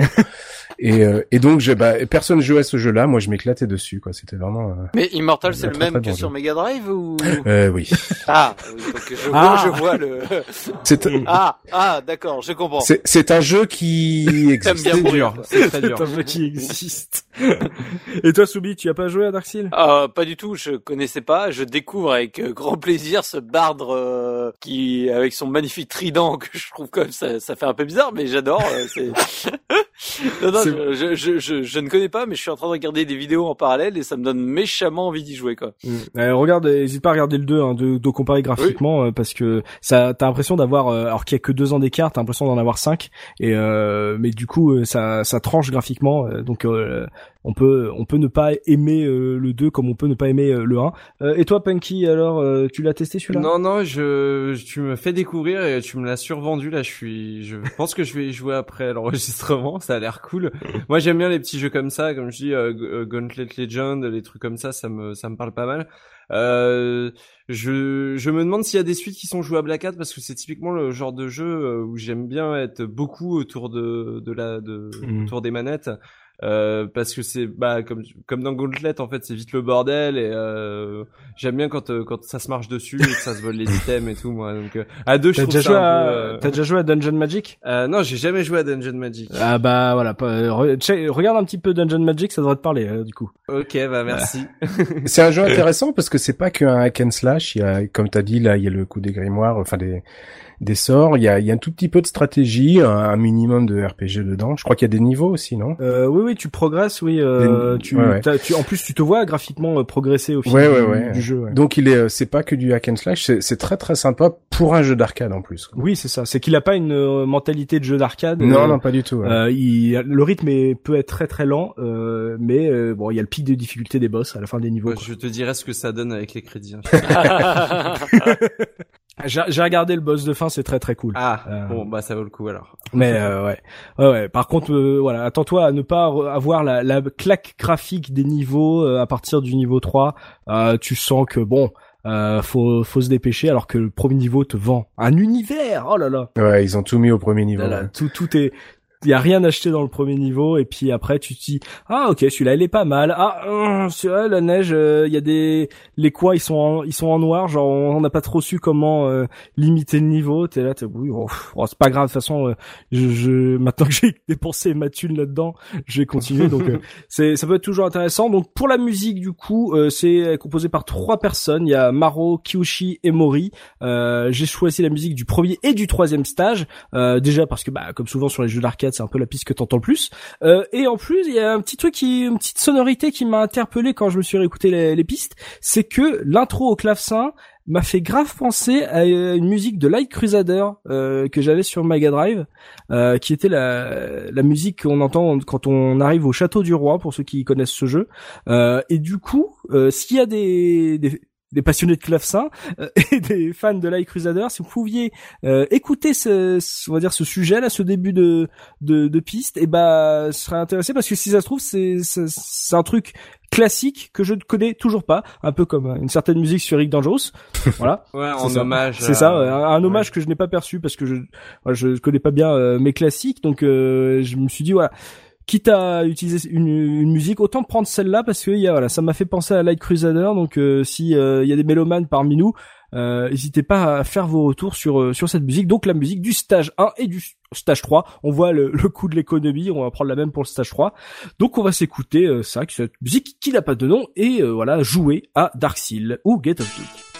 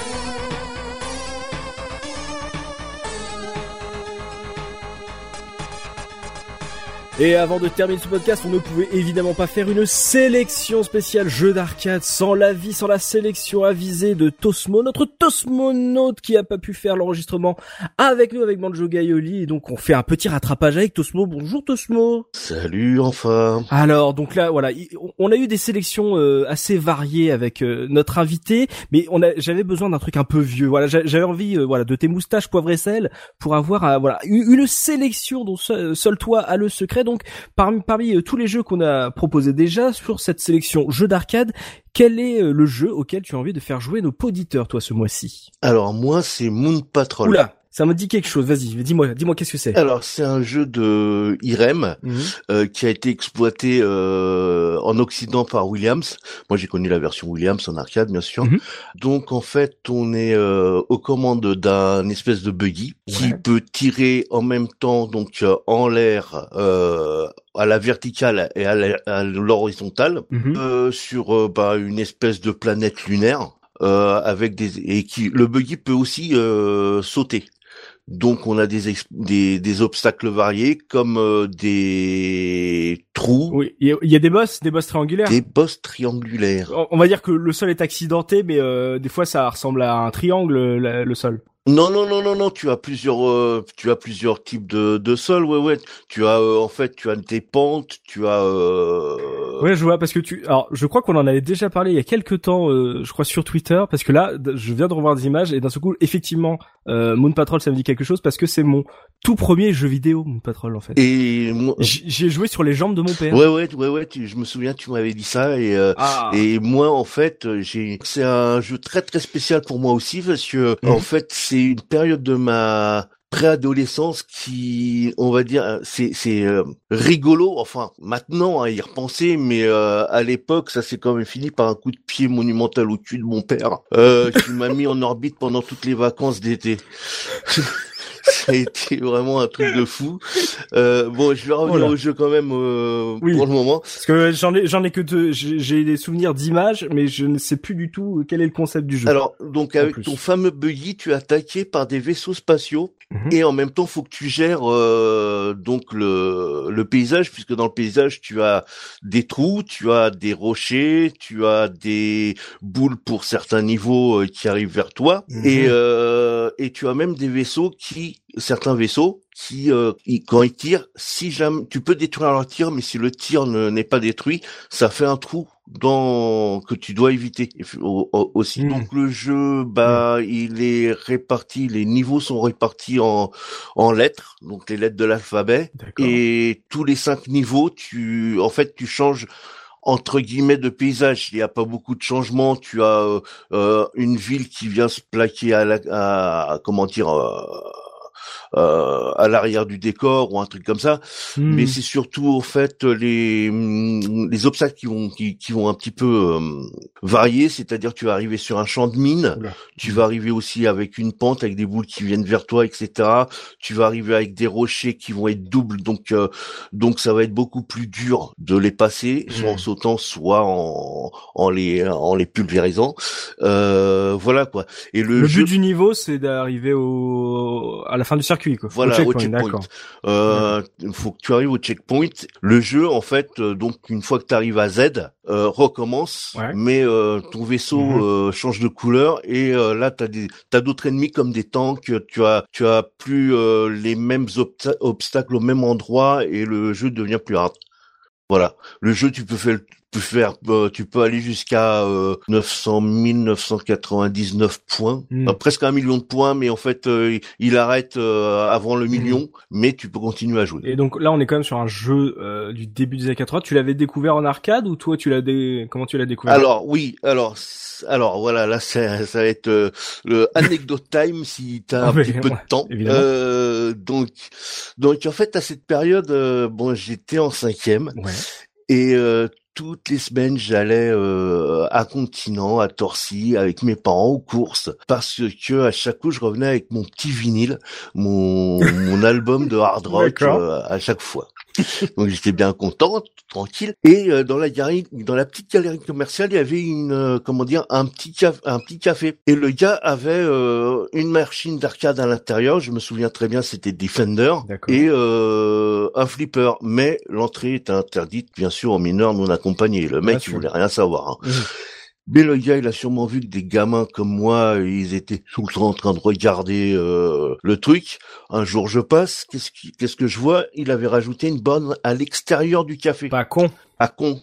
Donc, euh, donc le fameux Moon Patrol. Donc je vois ça, je demande une piécette à mes parents. Donc, bah, je joue. Et là, c'est, ça a été le, le, mais le coup de foudre sur ce jeu, euh, mais total, parce que le gars avait laissé les sons à fond.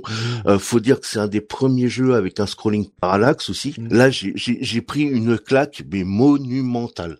Du coup, qu'est-ce qui se passe euh, tous les samedis euh, Je commençais à gratter mes parents euh, euh, et à plus aller au vinyle, mais euh, Oh. à faire du moon, à faire du moon patrol. À ce Et puis une, oui, oui. Et puis une fois, je me suis dit, oh, le mercredi matin, oh, le collège c'est chiant, non. tu vois. Si, si. Je fais, oh, le collège c'est chiant et tout. Et euh, donc j'ai commencé à, à, à, à aller tous les mercredis matins à sécher et à, et à aller jouer euh, donc à Moon Patrol. Et je peux te dire que c'était chaud parce que euh, entre les samedis et pour les mercredis, en fait, il me fallait des sous aussi. Bah oui. Et euh, mais oui, alors je grattais tout ce que je pouvais. tu vois, je- je- je- j'allais au cours, je grattais les monnaies, je grattais ma mère, mon père et tout. Et donc euh, bon, Tout les en séchant les cours, donc c'est vraiment tout en le- séchant la les doublette. cours, quoi. bien Ouais. sûr. C'était la doublette. Euh, et euh, en, en resquillant, bien sûr, parce que j'allais pas payer un billet, ça me faisait partie en moins. Ah mais oui. Ah bah oui. Euh, donc, donc voilà, donc là je commençais à être euh, assez fort au jeu, quoi. Je faisais le tour du jeu quand même. Enfin, le tour, je, je j'allais jusqu'à Z. Et Ah, après, je, je faisais pas deux fois le tour, mais euh, euh, pas trop mal. D'accord. Bah, et puis tu, tu vas me dire, mais euh, comment tu faisais parce que que tes parents ils sachent pas. Euh, Bah, c'est un problème, ça. Bah en fait à l'époque c'est peut-être pour ça qu'ils ont changé les, les trucs pas à cause de, de Lascar que moi. C'est qu'à l'époque ils envoyaient qu'un récap par comment dire par lettre le collège. Hmm. tu vois là ici là maintenant moi je suis content je suis père de famille. Enfin j'ai ma gamine. Dès qu'elle est absente ils appellent au, sur le portable. À l'époque non bon il y avait pas de portable mais à l'époque non ils envoyaient juste une lettre et j'étais passé maître Choper la lettre avant la. dans le fait de tu Oh vois, le little euh, Kevin. choper choper la lettre tu vois dans les dans, dans, dans les, dans les boîtes lettres Ah non. tu sais, de, de bâtiments avec la petite fente là ah mais j'interceptais tout et du coup Oh, et du coup vrai. je monnayais après pour mes potes bah oui pour avoir des pour, pour avoir des sous pour mon patrol je me disais si t'as séché euh, moi il y a pas moi il y a Oh, moyen tu quand le facteur il passe euh, on y va quoi et donc bon ça s'est passé comme ça et bon pas qu'à cause de Moon Patrol parce que j'ai fait d'autres conneries en même temps Oui, là, apparemment, c'était un tout. hein, c'est c'est un ça. tout, tu vois. Euh, arrive, ar- arrive, euh, arrive le dernier conseil de classe, bien sûr. Bah, qu'est-ce qu'il fait, Tosmo? Tosmo, il repique sa cinquième. Aïe. Et là, comme il a flûté tous ses, ses parents et tout, tout le temps, machin, etc. Quand t'es, quand t'es pré-ado, t'es débile. Hein. T'es- mais t'es vraiment un débile. hein. Qu'est-ce que je fais? J'intercepte les bulletins, celui de mon frère et le mien. Et là, j'essaie comment de faire, de, de faire mon, comment dire, euh, mon faussaire. Tu ma- t'essayes de maquiller le crime, quoi, c'est ça. de maquiller en mettant passe en quatrième. Le gars, tu sais, tu sais, le gars, il réfléchit pas euh, après, tu vois. Le mec ne réfléchit pas, mais la, Tout la va bien se passer. Qu'est-ce qui peut mal se bien, passer voilà, ça, ça, va, ça, ça va être tranquille, tu vois, ça va- comme dans du beurre. Mais le problème, c'est que pour ceux qui se souviennent, ce bulletin-là, il était avec, dans, comment dire, fait avec une matière très, très, très, très, très fine. Hmm. Et euh, à l'époque, il y avait quasiment pas de blanc, et puis mettre du blanc partout, c'était chaud et tout.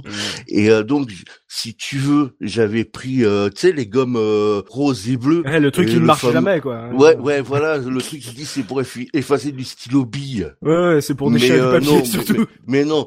Et donc du coup, j'en avais mis un petit peu, j'ai fait des trous dans le bulletin. Donc, donc, du coup, qu'est-ce qui, se- qu'est-ce qui se passe? Ben, Je pouvais pas montrer ça à mes parents. Donc, oui, il arrive quand ton bulletin et tout, machin. Et mon frère me couvrait aussi. C'est, Ben, je sais pas, ils ont peut-être un problème et tout, machin. Jusqu'à jusqu'au jour, où mon père il me fait, bon, moi, je vais aller au collège. Oh je là vais là. aller, euh, Donc, le lendemain, le bulletin est apparu.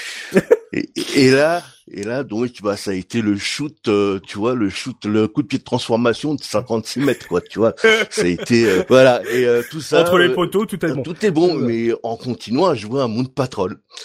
Et donc, voilà, voilà pourquoi ce jeu est très très spécial pour moi. Mais Oh, le loustic. oui, j'en ai fait quelques-unes quand même. Euh, Oh, merde. Ah ouais.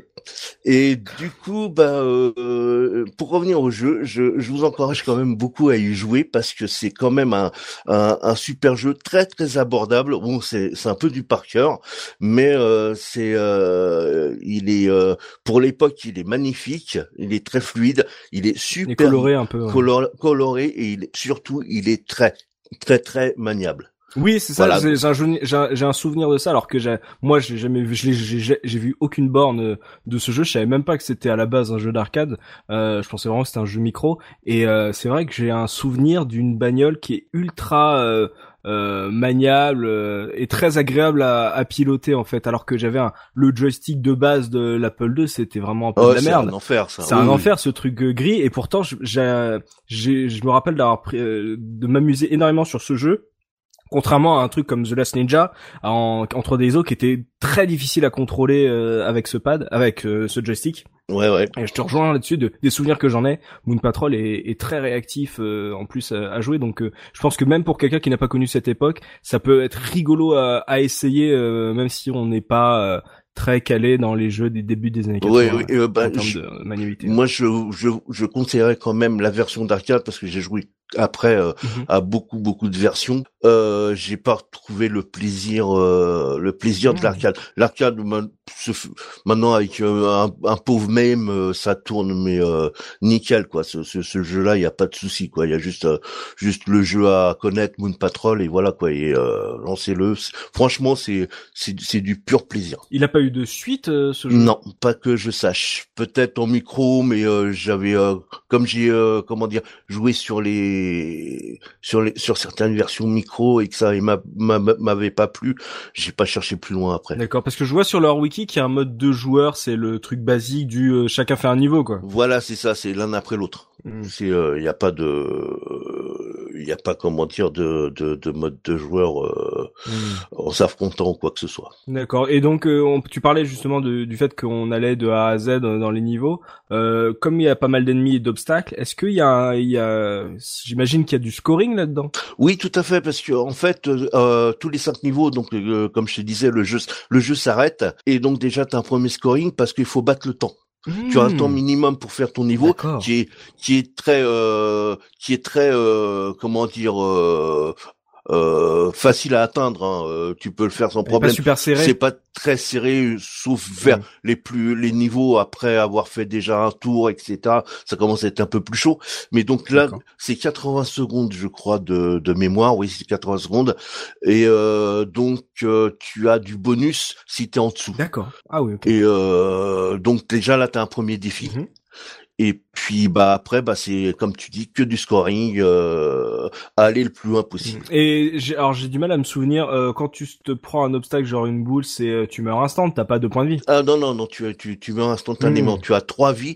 Euh, tous les 10 000, tu gagnes une. D'accord. Ouais, ça, va- ouais, il y a un petit peu de difficulté quand même. C'est pour ça qu'il faut prendre le temps de d'y jouer euh, parce que sinon, euh, je pense que quand tu commences, vraiment, tu te fais un peu défoncer très rapidement. Hum, C'est surtout au niveau du timing, euh, du timing des sauts et euh, Mm. euh, et en fonction de des vaisseaux qui vont venir te- t'attaquer, euh, savoir que telle pierre tu vas il va fa- va falloir peut-être plus l'aborder en la en, en sautant au-dessus parce que derrière t'as euh, comment dire tu as la possibilité tu as pas d'autres obstacles Mhm. et telle pierre va falloir absolument les détruire parce que derrière si tu fais ton saut, tu vas tomber dans un trou ou euh, ou une mine, un truc comme ça. Mhm. Tu vois, et avoir le bon bon timing pour euh, être au, on va dire presque au pixel euh, sur certains, euh, sur euh, par exemple le niveau, euh, le niveau des mines. Faut, alors il y a une astuce, hein, le niveau des mines, si vous voulez le faire sans euh, sans trop scorer, c'est vous laissez le joystick Ouais. et vous faites que sauter. c'est euh, c'est c'est tout bête. euh, tu tu sautes au dernier moment et euh, toutes les mines tu les passes comme ça. le tout et là, parce que tu me parles de différents niveaux et tout euh, du coup de, de ce que je comprends c'est que euh, il y a jamais d'aléatoire dans la disposition des obstacles ça sera toujours les mêmes Absolument pas. d'accord ça sera toujours pareil. Même si après justement la, le Ouais. va va changer exactement, va va va totalement changer les obstacles. Mhm. Euh, tu les tu les retrouves pareil si tu meurs en fait. Euh, ok il y a, il y a- Ça sera toujours, il y a pas, il y a rien d'aléatoire. tu seras jamais pris Ouais. par surprise euh, ok d'accord bon ça Enfin, si euh, l'alé- l'aléatoire, c'est euh, on va dire les vaisseaux, les fameux vaisseaux qui te lancent des euh, les mines qui font des trous. d'accord Euh, c'est-à-dire que bah elle va il y en a que tu vas pouvoir détruire d'autres euh, d'autres tu vas pas la détruire au bon moment donc elle va faire un trou qui n'aurait pas été là si tu l'aurais détruite mais c'est vraiment un des seuls trucs aléatoires Ok, bah, tu vois, là, tu m'as redonné envie euh, de, de l'essayer parce que j'en j'en garde un souvenir extrêmement lointain. Euh, il doit un souvenir qui doit avoir quoi, 26 ans. ouais Euh, donc euh, du coup, euh, c'est vrai que c'est un jeu. Je je me rappelle la dernière fois où on en avait parlé sur Twitter et j'avais encore, du coup, j'ai encore oublié son nom. C'était un souvenir tellement brumeux. Je savais que j'avais connu d'autres jeux avant euh, Last Ninja et Alex Kidd. Mhm. Et je me souvenais de jouer à ça dans, sur les genoux de mon père avec un jeu de bagnole euh, vue de profil qui était plutôt coloré, plutôt agréable à jouer avec des, des tirs et, et des et des un environnement un peu cabossé et c'est vrai que quand tu m'as rappelé ce nom-là et que j'ai revu une vidéo il y a beaucoup de souvenirs qui sont remontés et j'avais m'étais dit il faudrait que j'y rejoue en fait pour retrouver vraiment euh, manette en main euh, euh, des souvenirs d'époque. Et euh, là quand je t'entends parler c'est vrai que je me dis ah euh, je l'ai peut-être connu trop jeune à l'époque j'étais peut-être encore trop jeune. Si ça se trouve j'aurais connu à, à entre 5 et 10 ans et ben j'aurais peut-être passé énormément de temps. J'aurais peut-être pas dou- redoublé ma quatre ma, ma, cinquième mais euh, j'aurais passé peut-être énormément de temps parce que c'est un jeu qui effectivement c'est un jeu qui est simple et qui est assez prenant. Et comme tu dis comme il n'y a pas d'aléatoire euh, au bout d'un moment comme le, le jeu est assez agréable à manier on avait eu à peu près ce même débat sur Rick Dangerous c'est que tu sais que quand tu te quand tu meurs en fait c'est ta faute parce que le jeu euh, n'est pas hasardeux dans, dans son gameplay donc euh, c'est vrai qu'un peu comme euh, Rick Dangerous c'est un jeu il faudrait refaire aujourd'hui parce que il, il peut plaire même si on n'a pas connu cette époque effectivement euh, tu sais évidemment Monto Smoke euh, il faut vendre un jeu aussi à la fin d'une sélection par de la musique. Euh, bon, on est en 1982. Euh, tu as tu as dit toi-même que ce qui t'avait plu, c'est que le mec avait mis euh, la borne, le son de la borne à fond euh, devant son bar. Donc, j'imagine que en termes de son, Euh, ça devait être incroyable, non? Pour l'époque, on va dire, euh, pour l'époque, j'a- j'a- j'avais connu un petit peu mieux avant le premier jeu que j'ai euh, que j'ai touché vraiment en arcade, qui était Bosconian de de Namco, où est-ce que tu avais une voix euh, numérisée et euh, certains bruitages, mais euh, mais en fait, euh, le- les bruitages collent super bien. C'est du bruitage, euh, je veux dire. C'est pas révolutionnaire. Ça, fait euh, quand quand tu quand tu tires, ça fait psh, psh, des trucs comme ça, tu vois. C'est vraiment. Mais euh, Oui, voilà. mais tout colle et le et il y a qu'une musique, c'est le thème et le le le, le thème euh, colle parfaitement aussi à l'ambiance, je trouve. Après c'est c'est un thème qui euh, je me souviens plus trop parce que ça fait un moment que j'ai pas écouté, mais euh, euh, ça doit faire une minute, une minute trente, mais en boucle Mhm. maximum, euh, mais ça colle parfaitement euh, à, à ce jeu-là. Et puis bon, tu te doutes qu'à qu'à qu'à l'époque, je la connaissais par cœur et même euh, même, tous les jours, je la chantais. je chantais le thème. Pendant qu'il essaie de faire glisser les, les, les feuilles du, les lettres Ouais. du collège euh, de la C'est ça. Le, le, le, le mec se motive. Ah, c'est ça. Faites attention, vous avez vu, un Moon Patrol, ça peut être très dangereux pour votre scolarité. Euh, Je pense que voilà, ceux qui ont connu le jeu à l'époque, euh, entendre cette musique, ça va leur rappeler euh, énormément de souvenirs. Ouais. Et puis voilà, pour ceux qui n'ont pas connu cette époque, c'est toujours intéressant de se replonger dans une une époque du jeu vidéo euh, trop peu euh, mentionnée, que ça soit dans les écrits ou dans les dans les gros récaps. Ça fait partie de ces jeux vidéo que euh, beaucoup oublient et qui sont pourtant très agréables à, à, à jouer et à, et à, et à, et à discuter. Discuter, voilà, en parler. C'est et on peut, voilà, on a des, on a, on a des anecdotes incroyables grâce à Tosmo. Là, c'est, c'était toute une époque. Voilà, Euh, est-ce que, ouais. est-ce qu'il faut changer Voilà, c'est Tosmo le loustic maintenant, c'est ça, Loubar. Euh, voilà, donc on va, on va s'écouter ce fameux thème. On va mettre peut-être quel- aussi quelques bruitages ou pas trop, l'histoire de, voilà, de se mettre vraiment dans, dans le, le contexte. Et voilà, et ça sera la fin de cette sélection. À tout de suite.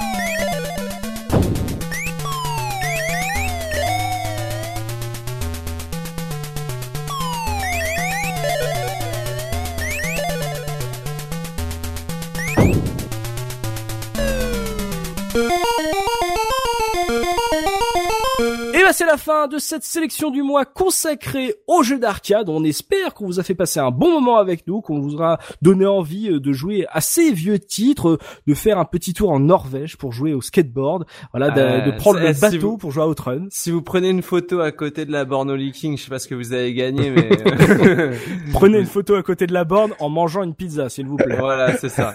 C'est important. Voilà, voilà, on a pu voir, euh, même entre nous, on a fait découvrir euh, des jeux. On a rappelé euh, l'essentiel du jeu d'arcade qui est euh, au- qui va au-delà du en lui-même, qui est vraiment sur sur l'expérience. Donc c'est euh, le, le principal. Donc si vous, vous avez de vieux souvenirs comme ça, n'hésitez pas à les partager dans en commentaire sur le billet du podcast, et à nous partager votre propre sélection, euh, les jeux qui qui vous qui vous marquent et que vous avez envie de de faire jouer euh, à nos auditeurs. Voilà, merci à toi Oli d'avoir accepté notre invitation. Tu sais qu'on on t'adore, tu reviens quand tu veux. Ça nous ça m'a fait plaisir de t'entendre voilà nous nous évoquer cette longue anecdote sur Outrun. Euh, c'était très intéressant. L'appel euh, de la brise, c'était Et des ah, ah, ça m'a parlé.